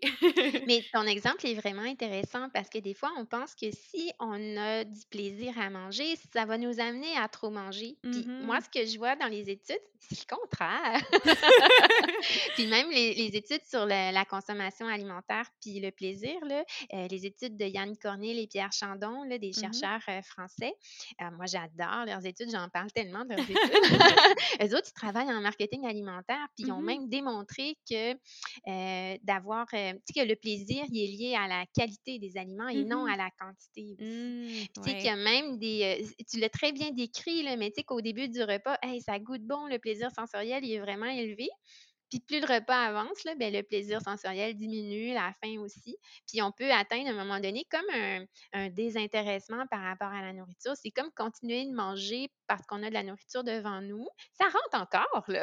pas que ça Mhm. rentre pas, mais il est comme c'est moins le fun que les premières bouchées Mhm. quand on avait faim. Sais, ça Ouais. correspond au rassasiement à ce moment-là. Fait que le plaisir peut vraiment nous aider euh, à reconnaître autant la faim que le rassasiement. Mhm. Ce qui serait super intéressant, puis là, je pense que j'ai fait un cours de, de neurosciences nutritionnelles à la session passée, puis je, je sais, j'ai rien, jamais rien vu sur le sujet, mais ce serait tellement intéressant de faire un, euh, je, je sais pas si ça s'est déjà fait, là, mais quelqu'un qui mange, puis qu'il y a genre des électrodes, ou tu sais, qu'on voit l'activation des différentes aires du cerveau au fur et à mesure du repas, puis de voir justement que peut-être, bon, le, le centre plus du plaisir est très, Hmm. très actif au début, puis un peu Ouais. moins à la fin. En tout cas, ce serait ce serait vraiment intéressant. Là, on aurait vraiment une, une mesure euh, très objective de l'affaire. Mais euh, je pense que dans notre quotidien, quand même, on peut, euh, on peut s'inspirer de ça. Puis, il existe des petits graphiques. Là. Moi, j'en avais fait un, là. très naïf. Je fais. Fait que c'est ça. Mais, mais, mais pour voir que, ben non, le plaisir, il nous aide, il nous nuit pas. Tu sais, l'idée, c'est pas que ça goûte pas bon pour qu'on mange moins. Voyons, c'est pas réaliste, là. Mhm. Ouais. Ah non, c'est tout, tout à fait. Puis même si ça goûte moins bon, puis on se dit, ah, ben là, je veux moins manger, je veux pas que ça goûte bon, ben notre, euh, notre corps est assez bien fait, puis il va s'en Oui. rendre compte qu'on est en restriction, puis il va vouloir compenser plus tard. Donc, euh, Oui, puis je pense qu'on a besoin aussi d'avoir une certaine satisfaction ben là, oui. quand on mange. Fait que, si on l'a pas, cette satisfaction-là, ben peut-être qu'on va chercher à on va la chercher, puis on va peut-être manger davantage, je sais pas. C'est des hypothèses, mais c'est important de voir ça aussi. Fait que non, moi, le, le- l'idée là, que faut pas que ce soit trop bon puis que ce soit plate, là, je refuse. Je veux tellement que ce soit un plaisir toujours ben de oui. manger, que ce soit bon, que ce soit beau, qu'on prenne notre temps de Mhm. le faire aussi quand, quand c'est possible. Ah, tout à fait. Ouais. Puis euh, j'ai une autre question plus. Ça, c'est là, je suis dans le peut-être la perspective plus, plus biologique, mais euh, Oui, dans, dans le cadre de mon doctorat, moi, je travaille beaucoup à- à- sur le, le tissu adipeux. Puis oui, une hormone importante qui est sécrétée par le tissu adipeux, c'est la, la leptine. Euh, la leptine, c'est celle qui est sécrétée plus à la fin du repas Mm. pour euh, c'est ça, le, le rassasiement et tout ça. Et euh, il y a des études qui montrent que certaines personnes peuvent devenir résistantes à l'effet de la leptine, donc ils vont en sécréter beaucoup, beaucoup, mais que Mmh. l'effet euh, n'est pas le même. Donc, je me demande pour les, les, gens qui en sont à avoir une résistance à des hormones comme la leptine, l'alimentation intuitive dans ces contextes-là, ça peut peut-être être plus un, un, défi, justement, vu qu'on a comme un, un, signal interne qui est un, qui a un petit peu de la misère. Euh... Oui. Puis, ça, euh, ma question est un peu, peut-être un peu naïve. Est-ce que les gens le savent, ça? Quand ils ont, mettons, une résistance à la leptine, Ben, c'est à moins de pas être, à moins de, si on fait partie d'une étude peut-être, mais sinon dans la vraie vie, on ben, sait pas ça. hein? Non, c'est ça, c'est pas, pas un marqueur qui est, Mhm. qui est mesuré couramment euh, en clinique. Donc, c'est pour ça que Mhm. c'est ça, c'est quelque chose que je vais beaucoup voir dans, dans la littérature, mais que dans la vie de tous les jours, est-ce qu'il y a certaines personnes que, parce que, mettons, quelqu'un qui dit, ben là, je- j'essaie d'écouter mes signaux, mais je suis pas capable, Mhm. ça peut amener peut-être même un peu de détresse, des fois, de sentir qu'on n'est pas capable à, d'être à son écoute. Donc, euh, non, c'est ça, ben, j'ai jamais vu la leptine sur un bilan, euh, sur un bilan c'est ça, ben non. Mais il faudrait, je sais pas, peut-être euh, des fois pour, euh, pour être assuré euh, de voir la consommation alimentaire, puis y aller estimer, là, c'est jamais, euh, même si on a une consommation alimentaire avec des données, des chiffres et tout ça, c'est quand même, euh, c'est quand même pas une mesure 100% fiable, mais je veux dire, ça peut Mhm. quand même donner une idée, peut-être des fois. euh, tu sais, je sais pas, il y a des personnes pour qui des fois il y a une crainte de pas avoir euh, certains, assez de certains nutriments. Tu sais, on peut, Mhm. on peut en faire des calculs. là. Des fois, ça fait juste nous démontrer que ah, ben, finalement, finalement, ça va bien. C'est ça exactement. Là. Ouais. Mm. Oui, puis euh, on a touché un peu à, à la, euh, à la question au cours de notre discussion, mais, mais Mhm. toi, comme, co- comme, comme clinicienne, quelqu'un qui, quelqu'un qui a déjà fait de la recherche aussi, est-ce qu'il y a, puis aussi de- dans la, la petite revue de littérature que tu as faite en, en préparation pour, Oui. euh, pour le, le balado, est-ce qu'il y a des questions, toi, qui te viennent, que tu souhaiterais que, euh, que des chercheurs euh, s'intéressent à ces questions-là, fassent de la recherche peut-être sur certains angles, justement, de Mm. l'alimentation intuitive qui sont peut-être encore un peu moins compris ou qui méritent d'être plus élucidés? Ben, la bonne nouvelle, c'est que je pense que ça se diversifie de plus en plus, autant auprès des populations que des conditions de santé. J'aimerais qu'on ait davantage d'études sur la qualité de l'alimentation. Mmh. Euh, Peut-être pour Ouais. euh, défaire certains mythes, euh, tu sais, de voir, euh, oui, les études, ben, c'est plus en lien avec la. Mais tantôt, je disais la- le, le poids, là, donc la quantité d'aliments. On espère toujours trouver une preuve, euh, ta, ta, ta, Mhm. pour, pour, pour, pour perdre du poids. Là. Euh, mais au niveau de la qualité de l'alimentation, des fois, on peut penser qu'un mangeur intuitif, là, ben, je, je reprends un mythe de tantôt, ça mange n'importe quoi. Donc, penser que ah, ça n'aura pas de bon sens au niveau de la qualité de l'alimentation. Mais c'est sûr que les données qu'il y a présentement, il n'y en a pas beaucoup, mais on voit que, ben non, les mangeurs intuitifs ne mangent pas plus gras ni plus sucré, euh, mangent un petit peu plus varié dans Mhm. la variété des aliments, un petit peu plus de légumes aussi. Ah, Mhm. j'ai vu dernièrement aussi une étude où il y avait un petit peu plus de produits céréaliers à grains entiers chez les Ah! hommes, chez les hommes seulement. Là, c'est pas indiqué. Est-ce que c'est parce que les femmes mangeaient déjà des produits céréaliers à grains entiers? Je le sais pas trop. Mais, euh, tu sais, fait que ça, ça nous montre que, ben, au contraire, c'est qu'on s'écoute mieux. On veut se sentir bien, puis, tu sais, sentir que c'est optimal, tu sais, sentir qu'on a de l'énergie aussi. Euh, Mhm. donc, ça, euh, je pense que ça. Puis, tu sais, mon souhait, c'est quasiment pour défaire certains mythes. ça, j'aimerais qu'on en ait un petit peu plus parce que, tu sais, c'est pas avec quelques études qu'on on peut se dire, OK, bon, hors de tout doute maintenant, euh, c'est comme ça que ça fonctionne. Fait que ça, ça serait vraiment euh, quelque chose de quelque chose de bien, à mon Ouais, ouais, tout à fait. Puis, euh, ça me fait penser, tu... ça, c'était plus une question liée à la clinique, mais des fois, Mhm. euh, j'ai certaines collègues qui m'ont partagé que, bon, des, des gens, justement, qui finissent par laisser tomber les... leurs barrières des règles alimentaires, des fois, il y a l'espèce de période de lune de miel où, là, disons, on s'est, on s'est restreint de manger des chips pendant tellement d'années, puis que là, pendant une Oui. semaine, à tous les jours, on va manger des chips, puis c'est comme, ben, c'est ça, c'est la phase de lune de miel, mais que là, à un moment donné, ça, ça, ça, va revenir à la normale parce que de la même façon que j'ai fait un repas lundi, il me reste encore des restants, puis je suis un peu tannée d'en manger. Donc, à un moment donné, euh, on finit par, euh, c'est ça, rechercher de la, de la diversité. Donc, ça, c'est quelque chose que certaines collègues m'ont partagé. Est-ce que c'est quelque chose, toi aussi, que tu vas, que tu vas observer? Oui, ben en fait, euh, j'appelle ça la période d'ajustement, dépendamment du niveau de restriction qu'on a au départ. Je pense que déjà pour, pour une personne, pour un- une cliente ou un client, c'est que quelque chose qui est même anxiogène, qui est déstabilisant aussi.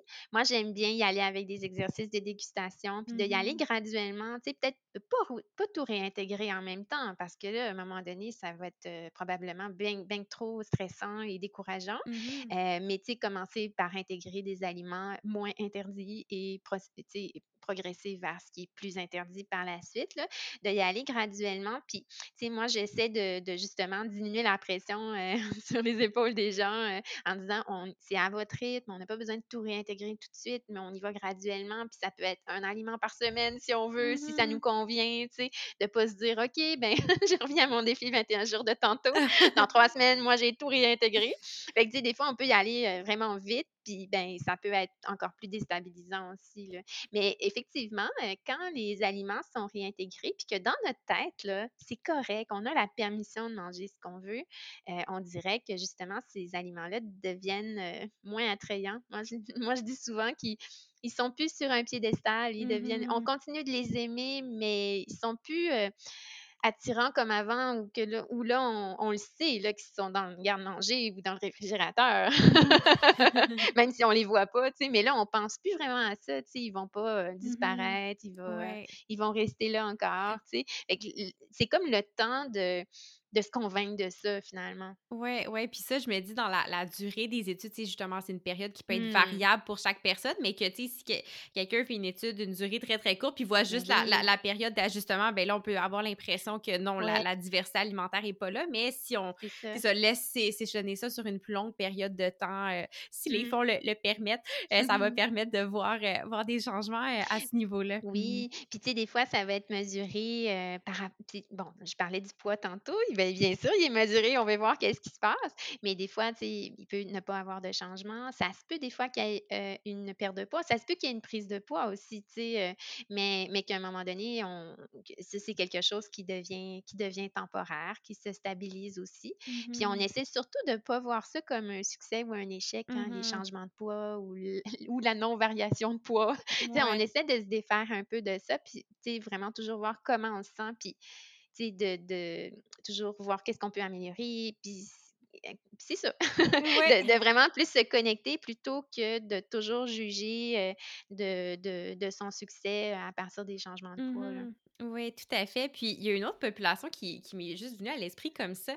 Puis il me semble que, euh, est-ce que c'est dans le, je pense que c'était dans Intuitive Eating qui en Mhm. parle un petit peu, mais euh, je pense euh, les gens qui ont, euh, parce qu'on parlait de la leptine tantôt, puis qu'on sait pas nécessairement si on est résistant ou pas, les gens qui ont par exemple un trouble du déficit de l'attention, Mhm. d'hyperactivité, euh, ça aussi je peux, je, je- je ne vis pas avec ça, là, donc je peux Mhm. pas, je peux pas imaginer ce ce que c'est, mais euh, peut-être qu'il y a de plus grandes difficultés à être à son écoute parce qu'il me semble avoir déjà vu des études qui montraient un lien entre les gens justement qui ont un trouble du déficit de l'attention et euh, l'occurrence des troubles alimentaires. Puis je Oui. sais pas s'il y a quelque chose justement qui, qui vient de, de ça qui... C'est ça. Euh, ouais, je, je, je lance à la question très, très Ouais. large, là, mais ouais, je sais Et, pas sur le et, et. Je ne peux malheureusement pas y répondre.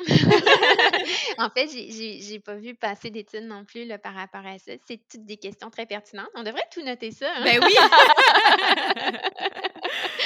Ouais. Euh, on, a, on avait des idées. Des fois, on avait des idées en Oui! recherche. On va pas nécessairement le faire, là, mais, euh, mais je pense que ça pourrait être vraiment pertinent aussi. Puis, tu sais, ça m'amène à te parler euh, des fois des effets des le- de certains médicaments Oui, aussi. abso- absolument, Euh, Je ouais. suis contente qu'on y pense parce que c'est très fréquent aussi. Hein?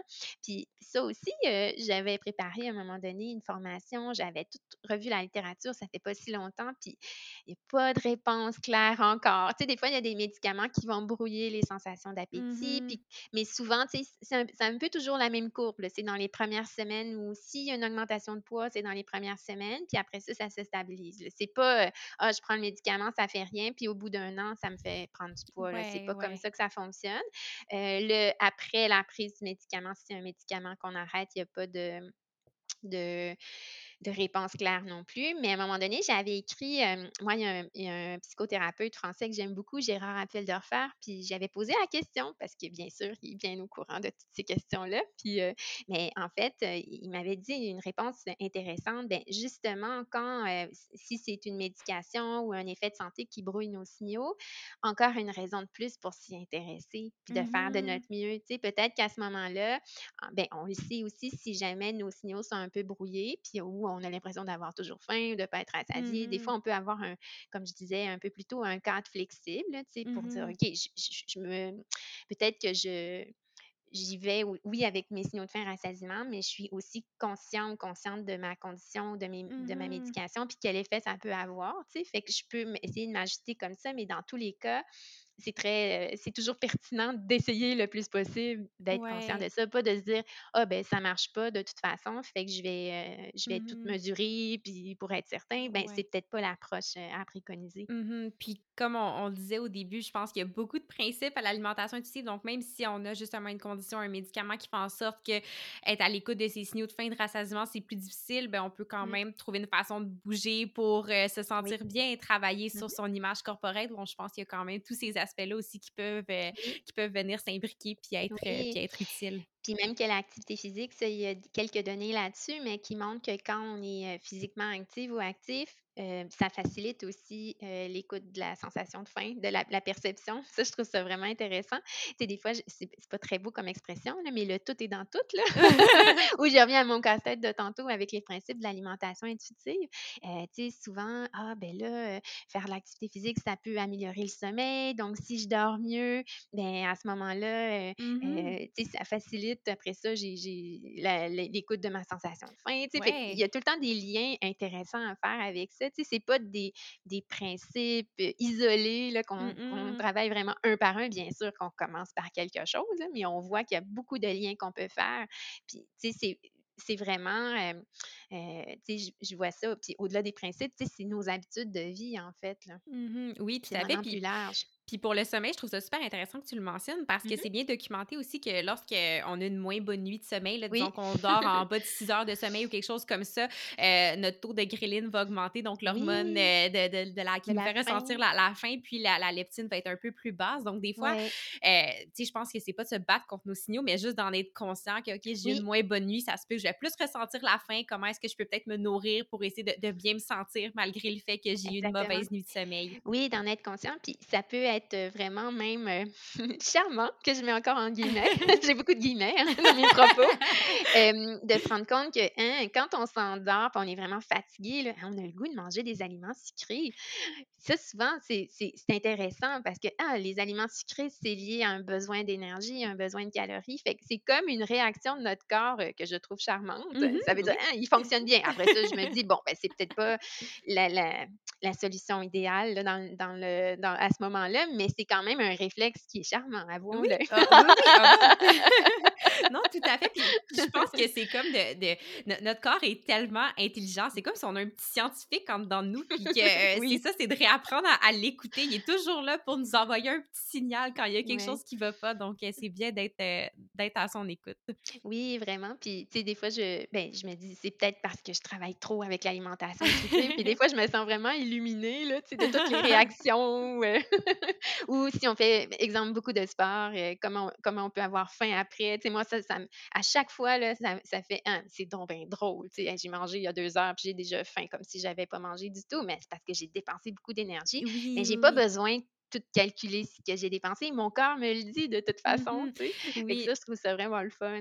Oui, puis je pense que tu c'est toi qui l'avais mentionné, c'était dans un, un live avec Looney sur Instagram il y, a, il y a Oui. plusieurs Ah mois, puis tu disais justement que, euh, tu sais, des fois dans un contexte de nutrition sportive où on a l'impression que tout est un peu plus calculé, puis Mmh surtout, je pense que toi, tu fais de la, de la course à pied, si, si je me trompe pas, qu'après un entraînement de course à pied, euh, il y a des signaux plus anorexigènes euh, qui vont, qui vont être présents, là, donc la faim Mmh peut ne pas tout de suite se manifester Ouais, que j'arrête de. Ouais, Exactement, mais que c'est plus tard, puis quand ouais. la faim, elle arrive, elle, elle rentre au poste. Vraiment. Moi, ça, ça me fascine à chaque fois. Pourtant, je le sais, là, mais heu, je me dis toujours: «Hein, c'est bien fait» parce que des fois, tu sais, quand on disons qu'on fait du sport pour disons, pour perdre du poids. OK, c'est ça notre Mmh but, mais ça nous fatigue quand on a faim parce que le but, c'est pas d'avoir plus faim. Nous, on dit Ah, ben là, je vais, je vais brûler des calories, c'est c'est Mmh ça mon objectif. Mais au contraire, moi, je dis Ben non, notre corps, il est bien fait parce que notre corps, lui, il veut nous ramener à notre poids naturel. Une notion que Mmh j'ai pas nommée jusqu'à maintenant, mais tu sais, c'est le poids Oui. avec le- lequel notre corps a le plus d'énergie, puis avec lequel il est confortable. Fait que si on va un petit peu en dessous, ben, on va avoir faim, tu sais, ça, ça va nous ramener où est-ce que notre corps est confortable. Fait que Mmh ça, bon, c'est une autre notion, mais je- le poids naturel, mais je- que je trouve tellement réaliste, tu sais, tellement Mmh euh, plus intéressant. Fait que, tu sais, je pense que plutôt que d'essayer de contrôler notre corps puis contrôler notre poids, mais quand on est à l'écoute, il y a plein de petites choses que notre corps fait, puis je me dis: «Hey, c'est fascinant». Ben là, pas de pas obligé de devenir illuminé comme moi, là, mais moi, je me dis toujours: «Waouh, mais quelle machine!» Ah, vraiment, puis c'est c'est drôle parce que des fois, le matin, heu, genre, je suis quelqu'un qui qui la la faim est bien présente le le matin, j'ai faim pour déjeuner et tout ça, puis je peux voir la différence quand des fois, hem, si un matin, je m'entraîne pas, puis bon, la la faim va quand même être présente, je vais déjeuner et tout, mais les matins où, disons, je vais prendre une petite collation, je vais aller courir, puis là, après, je vais déjeuner, de Mmh. sentir la la faim qu'on dirait, Oui. je peux c'est comme si on monte le volume, elle est Mmh elle est vraiment le signal est plus fort et tout, donc c'est c'est vraiment intéressant qu'on puisse justement, heu euh, c'est ça, euh, en être conscient. Puis je trouve que l'alimentation intuitive, c'est justement, c'est une belle façon, on dirait, de réaliser que notre corps euh, est tellement bien fait, puis ça, ça Mmh. donne envie d'en, prendre soin, euh, puis de travailler avec comme si c'était notre Oui. meilleur ami et pas notre Ouais, ennemi. c'est ça, puis de de aussi de voir que notre corps, ben, il accomplit différentes choses. Notre corps, Mhm, il y a des fonctions. Tu sais, c'est pas, notre corps, pas, une image sur une photo, c'est pas en 2 dimensions, c'est mhm, pas un poids sur une balance, mais c'est vraiment un corps, c'est en 3 dimensions, puis ça accomplit des choses. Peut-être que notre corps, c'est pas le plus beau qu'on a jamais vu, là, ça se peut. Peut-être que si on l'avait pu le magasiner, on n'aurait pas choisi celui-là, Ouais. mais c'est d'être capable de reconnaître, je trouve, qu'est-ce qui qu'est-ce qui nous permet de faire. Tu sais, ça peut être l'activité physique, ça peut être différentes activités, ça peut être, heu, la maternité, la Mhm. paternité, n'importe Oui. quoi, là.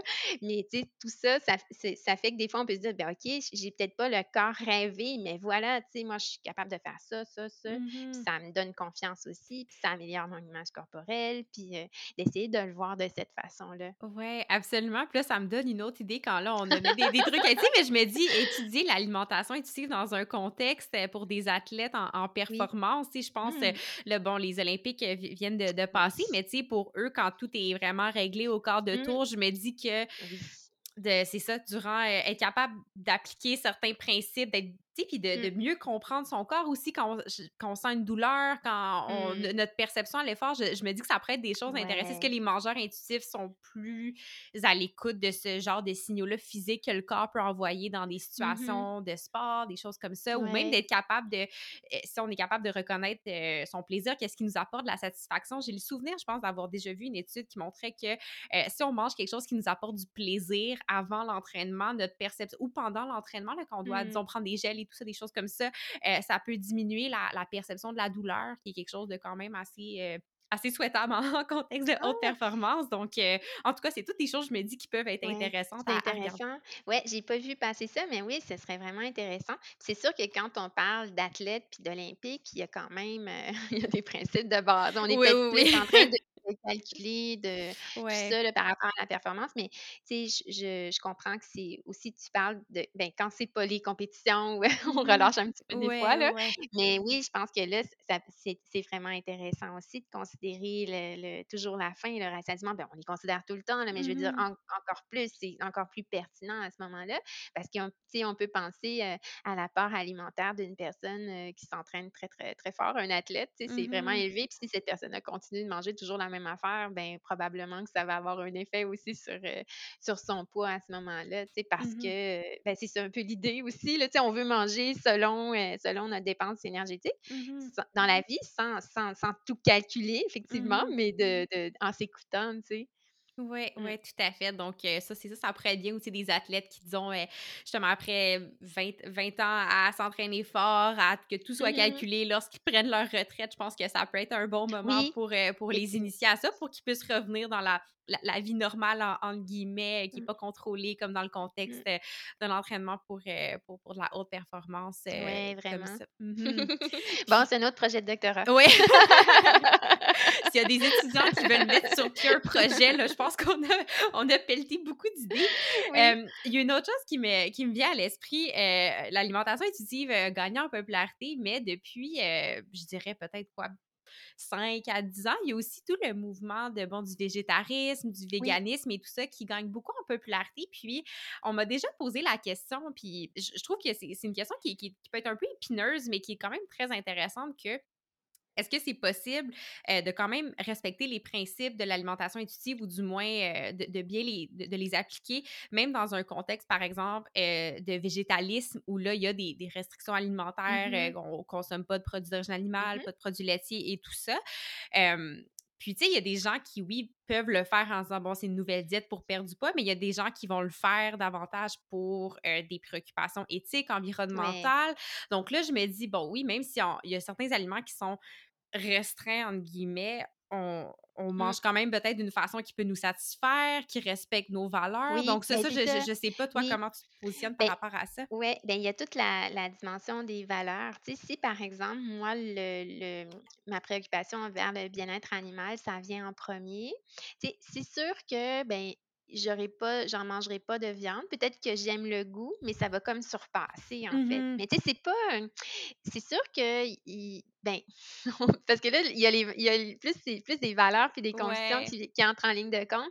Moi, je le vois pas comme se priver pour perdre du poids. Là. Mmh mais effectivement, si le végétalisme ou le véganisme, c'est pas pour perdre du poids, parce que des fois, c'est vrai que c'est pour ça que c'est fait, là, mais non, moi, je le vois vraiment le plus en lien avec les valeurs. Mmh Donc, je pense que c'est une question importante à se poser chaque personne, par exemple.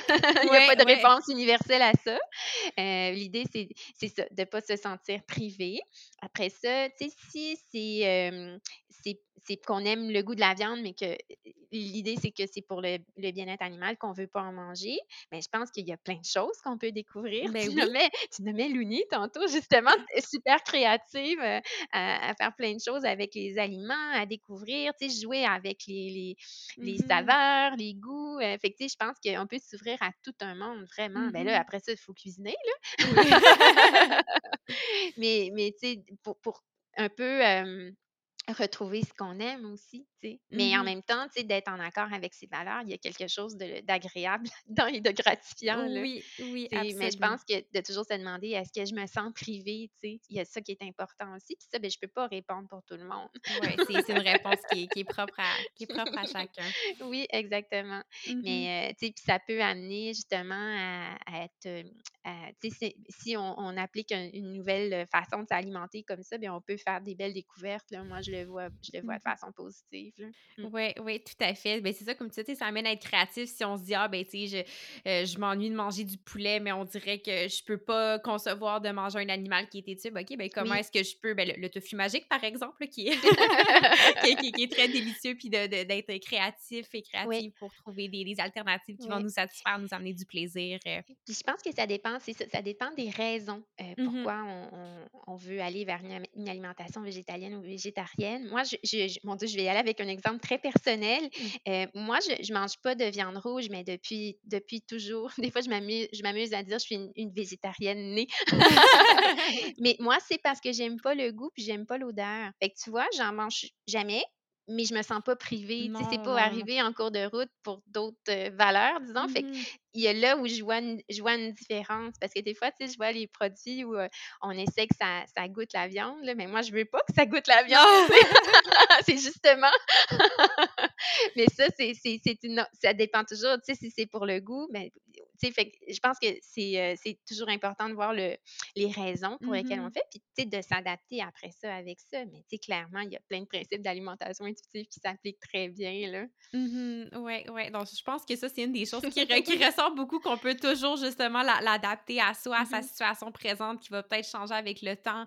Euh, puis, sais, je pense, durant, des fois, durant la grossesse, les femmes vont développer des, aversion pour certains aliments qu'ils ont toujours aimés, mais d'être capable justement de, de s'écouter puis de, de, respecter ses besoins pour, euh, c'est ça, pour euh, demeurer, demeurer satisfait. Puis, tu sais, ça revient toujours à, on dirait, être capable de, se connecter à soi. Puis, ça, ça, me, ça me faisait penser, est-ce qu'il y a déjà, ça a déjà été regardé avec les gens, par exemple, qui pratiquent la méditation ou qui vont pratiquer plus des, faire du yoga, des mmh choses, de, des, des activités de, de, pleine conscience qui sont pas nécessairement liées à l'alimentation, si mmh. pour eux ou conjointement avec une intervention d'alimentation intuitive si c'est plus facile à appliquer parce que si on est déjà bon pour euh, ou habitué à juste s'arrêter, prendre conscience de sa respiration, qui mmh semble simple mais qui peut être difficile quand on essaie de le faire, euh, je, me demande justement ces deux pratiques qui peuvent aller ensemble se compléter d'une certaine façon. Mais oui, c'est deux des approches qui sont similaires, mais c'est vrai que toute la partie méditation, ça, ça appartient à l'alimentation pleine conscience. Puis dans l'alimentation intuitive, ben, on retrouve pas ça. Par contre,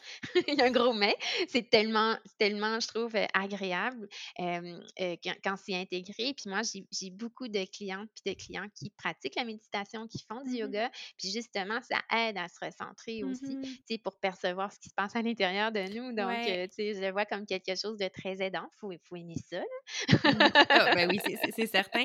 Puis tu, tu, nommes, quelque chose, je pense peut-être une nuance qui aurait été mmh bonne de faire au début, mais je n'y ai pas pensé. Euh, alimentation pleine conscience et mmh alimentation intuitive. Des fois, euh, j'ai l'impression que les, les, gens les utilisent comme s'ils étaient interchangeables, ils sont mmh un peu différents. Puis même dans la littérature scientifique, des fois, je vais voir euh, mindfulness eating puis intuitive eating. Donc, est-ce que tu veux juste brièvement nommer la différence entre les deux ou ouais? Ben, dans les études, c'est vraiment c'est ça, c'est la dimension plus méditation qui est officiellement dans l'alimentation pleine conscience et pas dans l'alimentation intuitive, mais quoique dans l'alimentation intuitive, comme je disais, on est toujours bien content quand c'est là, parce que je, je, suis, je, suis, convaincue que c'est quelque chose qui est aidant.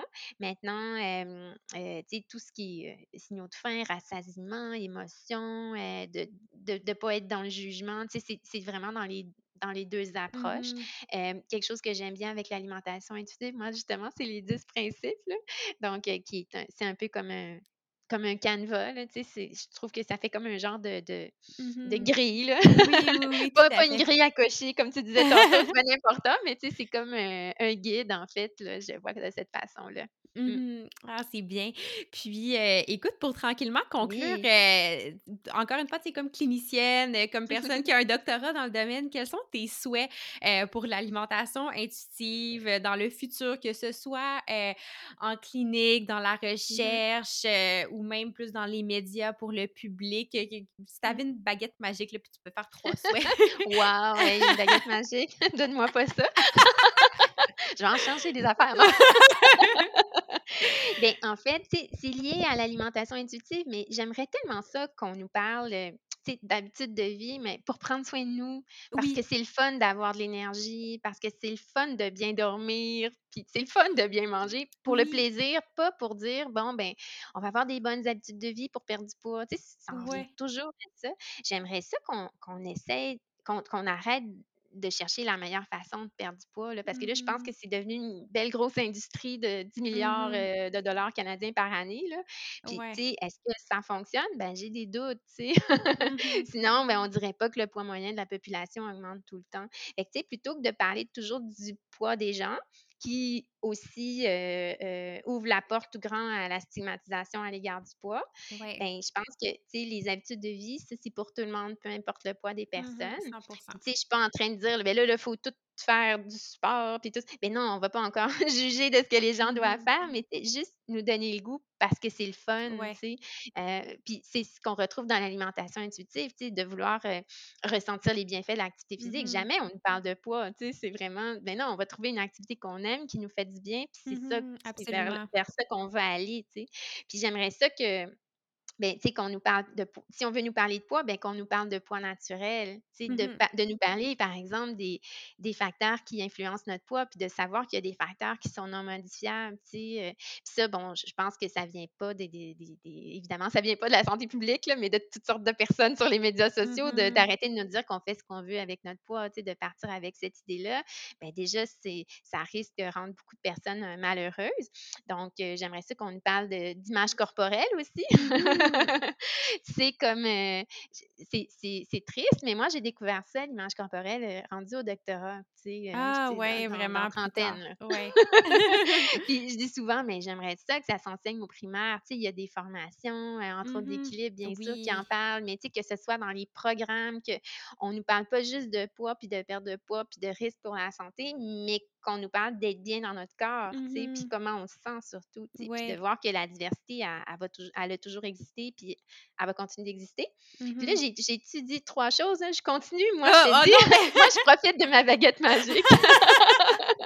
ah non, c'est tout des points super intéressants. Puis il y a quelque chose aussi que, tu sais, quand tu disais le poids naturel, on, parle du poids naturel, mais aussi que, tu sais, peut-être qu'on met peut-être plus d'emphase que le poids naturel de quelqu'un n'est pas nécessairement en 18,5 et 24,9, qui est considéré la, la branche de, poids normal, entre guillemets, de, de l'indice de, masse corporelle, de l'IMC exactement. Donc, euh, ouais, ça, ça, je trouve que c'est super intéressant. Ouais.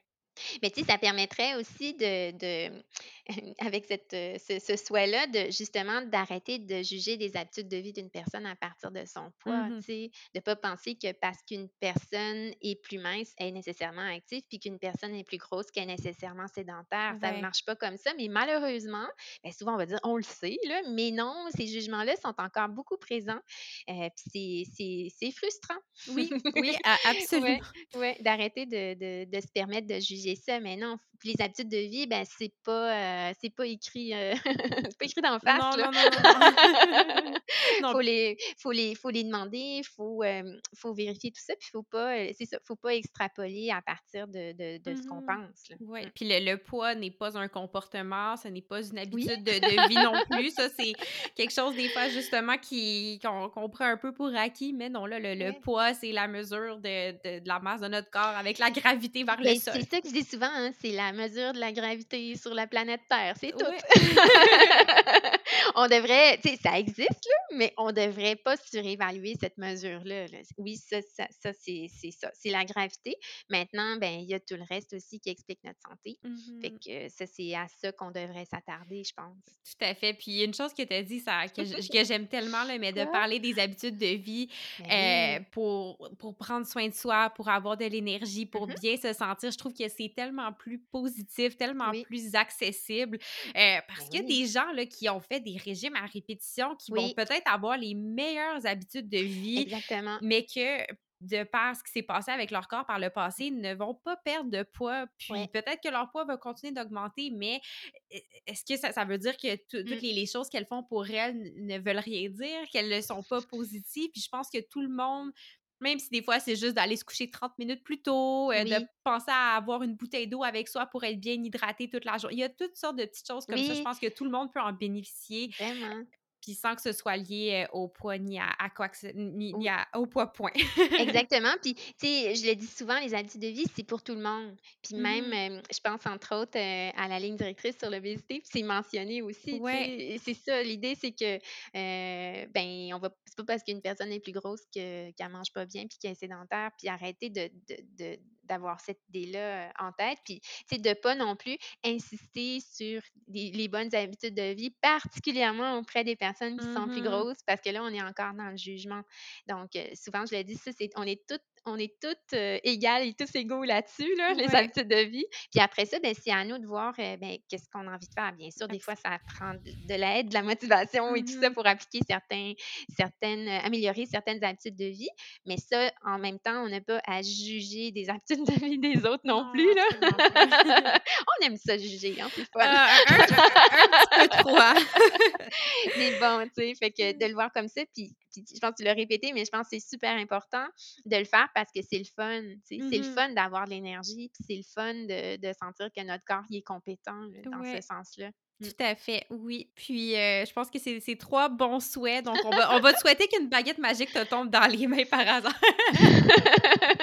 ben, je vais m'en inventer une. Oh, je pense qu'on peut tous être, euh, chaque personne, chaque même individu, professionnel de la santé, on peut tous être des magiciens à notre façon, en contribuant à transmettre ces, messages-là, puis euh, danser la, mauvaise sorcière de la culture des diètes. ben, moi, j'ai, j'ai de l'espoir. Je pense qu'il y a beaucoup de travail à faire. Des fois, je fais des blagues avec mes clientes, puis mes clients, là, que je vais travailler jusqu'à ma mort. Je m'imagine vieille, vieille, vieille encore en train de travailler, mais, mais je pense que ça s'améliore parce que, tu sais, même juste par rapport à l'alimentation intuitive, que j'ai découvert ça en 2010, on n'en parlait pas du tout. Euh, je me souviens d'avoir fait un travail d'université sur la stigmatisation à l'égard du poids. J'avais quasiment peur de me faire juger sur ce travail-là, mais je me disais, hey, il y a de la littérature scientifique. Ben oui. Il y en a encore bien plus de la littérature scientifique sur ce sujet-là aussi, pas juste sur l'alimentation intuitive. ça se reflète dans les médias aussi, des médias populaires. Donc, pour moi, il y a de l'espoir, vraiment. Vraiment. il y a beaucoup de travail encore, mais ça s'en va, ça s'en va dans le bon sens, je suis certaine. Puis c'est vraiment super intéressant ce que tu mentionnes parce que euh, cette semaine, j'ai eu mon, mon, premier cours de, de, séminaire pour le, doctorat. Puis le, un des premiers travaux qu'on doit faire, c'est une table ronde en équipe. La professeure a suggéré trois sujets d'actualité. Fait que chaque équipe a choisi un sujet. Puis les trois sujets, c'était euh, la nutrition euh, dans le contexte de la COVID-19, qui est très d'actualité, mm-hmm. la formation en nutrition des étudiants en médecine et mm-hmm le poids et les préjugés. Donc, oh, moi, j'aurais pris celui-là. Ben, c'est celui que j'ai choisi, donc je suis bien contente de pouvoir euh, fouiller la littérature pour une raison ah académique et pas juste sur mon propre temps. Quand... Ben, ben oui, j'ai présenté une conférence là, au Congrès des diététistes du Canada au mois de mai, mmh mai 2021 fait que sur le sujet, fait que ça, sur la grossophobie, fait que ça m'a amené à revoir toute la littérature. Et puis tu vas voir, là, ah ouais. il, y a, tellement d'études 2019, 2021, c'est incroyable. Il y a vraiment une explosion d'études. Fait que je me dis, bon, ben ça aussi, on s'en va dans le ouais. c'est le fun de présenter des études aussi récentes. Ah oui, vraiment, absolument. Donc, euh, je pense que c'est ça. Je suis, je suis optimiste comme toi, qu'on s'en va mmh. dans, dans, dans, la bonne euh, direction. Puis, euh, ben, je te remercie d'avoir pris le temps de venir nous parler de, de tout ça. Puis, euh, si tu as écouté quelques-uns de mes épisodes, tu sais que je termine toujours avec ma petite question littéraire. Est-ce que tu aurais trois lectures à nous suggérer? Ça peut être, comme je dis souvent, autant un livre scientifique, mais des romans qui t'ont changé les idées, qui t'ont fait sourire, qui t'ont fait rire. Est-ce que c'est obligé? C'est ça, est-ce que c'est lié vraiment euh, au sujet d'aujourd'hui? Non. Ça peut être d'autres choses? Non, non, non, ça peut être euh, des livres de fiction, quoi que ce soit. Moi, je sais, j'aime aller dans les intérêts culturels de, de, mes, ah! de mes, ben, invités. Ben, moi, euh, cet été, j'ai lu un livre qui m'a complètement bouleversée. C'est le livre Coucoum ah! de Michel Jean. Coucou de Michel Oui, exact. Ouais. Euh, donc, euh, ben, c'est ça, sur, euh, sur les communautés autochtones. Donc, ça, mmh. puis je suis en train de lire son plus nouveau livre. Donc, ça, c'est vraiment un, un auteur que j'espère rencontrer en personne un jour, là, vraiment. J'ai adoré ça. Un autre livre que j'aime beaucoup, beaucoup, là, dans mes préférés, c'est La vie en gros de mmh Michael Bergeron. Oui, oui. vraiment, ça, c'est, ça, c'est, ben, puis ça date ben, c'est récent, mais quand même de quelques quelques années, je ne sais mmh plus la date exactement. Euh, donc, ça aussi, puis j'ai toujours en dire quatre. Ah, Tout le monde triche, puis il en dit toujours 4-5. Donc, C'est comme quand on nous demande notre film préféré. Oui. on peut en avoir juste un. Euh, sinon, ben, je vais faire ça rapidement. Il y a Gros épuis de Edith ah, Bernier. si on s'intéresse aux préjugés, là, vraiment, ce, livre-là, puis La vie en gros, là, c'est vraiment, je trouve, les deux, deux mmh incontournables. Puis je vais me permettre, ben, trois et demi. Je vais me permettre, je peux-tu parler du mien? Ben oui, ben oui, vas-y, vas-y, absolument. là, franchement, euh, en fait, euh, de la culture des diètes à l'alimentation intuitive, qui, qui, qui, être publié dans, quelques dodos. Euh, donc, euh, c'est un essai. Hein, c'est, euh, mmh Je raconte plein de souvenirs, d'anecdotes. Qu'est-ce qui m'a amené là, justement? Puis, entre autres, tu disais tantôt que le poids, c'est pas un comportement. J'ai justement un chapitre là-dessus. Ah, c'est donc fun. c'est des petites histoires. C'est, c'est plusieurs chapitres. puis c'est ça. Donc, je, je, raconte toutes sortes de choses. Mais je pense que, ben, j'aime, tu sais, puis encore là, je ne dis pas aux gens quoi faire, mais je ce qui me ce qui m'interpelle là-dedans, c'est je veux qu'on ait des options différentes, puis je veux pas qu'on mmh s'en aille vers le contrôle automatiquement parce que la culture des diètes est assez sournoise, hein, puis on, on, vit dedans. Euh, fait que je pense que c'est important d'en être conscient et consciente, puis après ça, de prendre une décision sur ce qu'on a envie de faire. C'est comme de pas adhérer à ça automatiquement, puis euh, de savoir qu'il existe autre chose de plus confortable à long terme mmh aussi. Ah, c'est super. Mais merci pour les, les quatre superbes suggestions. La, la, quatrième, en tout cas, j'ai le 8 septembre en, en, qui est encerclé dans, dans, mon agenda. Là, donc, j'ai très, très hâte euh, qu'on puisse se procurer ton livre. Puis, euh, si jamais l'épisode est sorti après, je mettrai aussi dans le, le lien, de, dans, dans, la description de l'épisode, le lien vers euh, peut-être le site des libraires ou quelque chose comme ça pour que les gens puissent se procurer ton livre via la, leur librairie indépendante préférée. Donc, merci beaucoup encore. Puis, si jamais les gens veulent te suivre, communiquer mmh avec toi. Euh, c'est le moment de plugger tes ah! réseaux sociaux, ton blog et compagnie. Je l'ai déjà fait un peu. Hein. Mais en fait, euh, mon site web, c'est tout simple, c'est karinegravel.com. Mmh Puis à partir de là, ben, on peut me suivre sur les différents médias sociaux. Donc, euh, je suis surtout sur Facebook, donc Karine Gravel, nutritionniste et docteur en nutrition, c'est ma mmh page. Mais aussi sur Twitter, Instagram, sur LinkedIn aussi. Donc, voilà, c'est là où on peut me, me rejoindre. Excellent. Ben, je te remercie beaucoup encore. C'était super agréable comme discussion. Puis, euh, j'ai très hâte de. Oh, ben, non, mais j'allais dire merci beaucoup pour, euh, pour l'invitation. euh, puis, puis bravo pour, ton, pour tout ce que tu fais. Hein. Moi, ton, ton, ton, balado, euh, je trouve ça vraiment intéressant.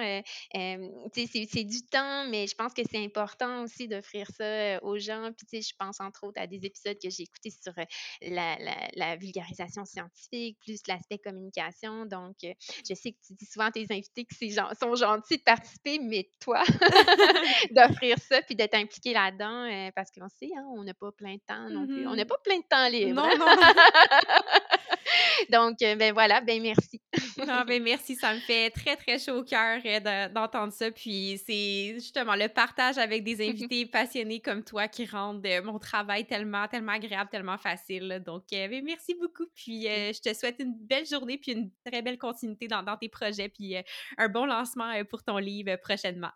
merci, Myriam. Ben, au plaisir de te reparler.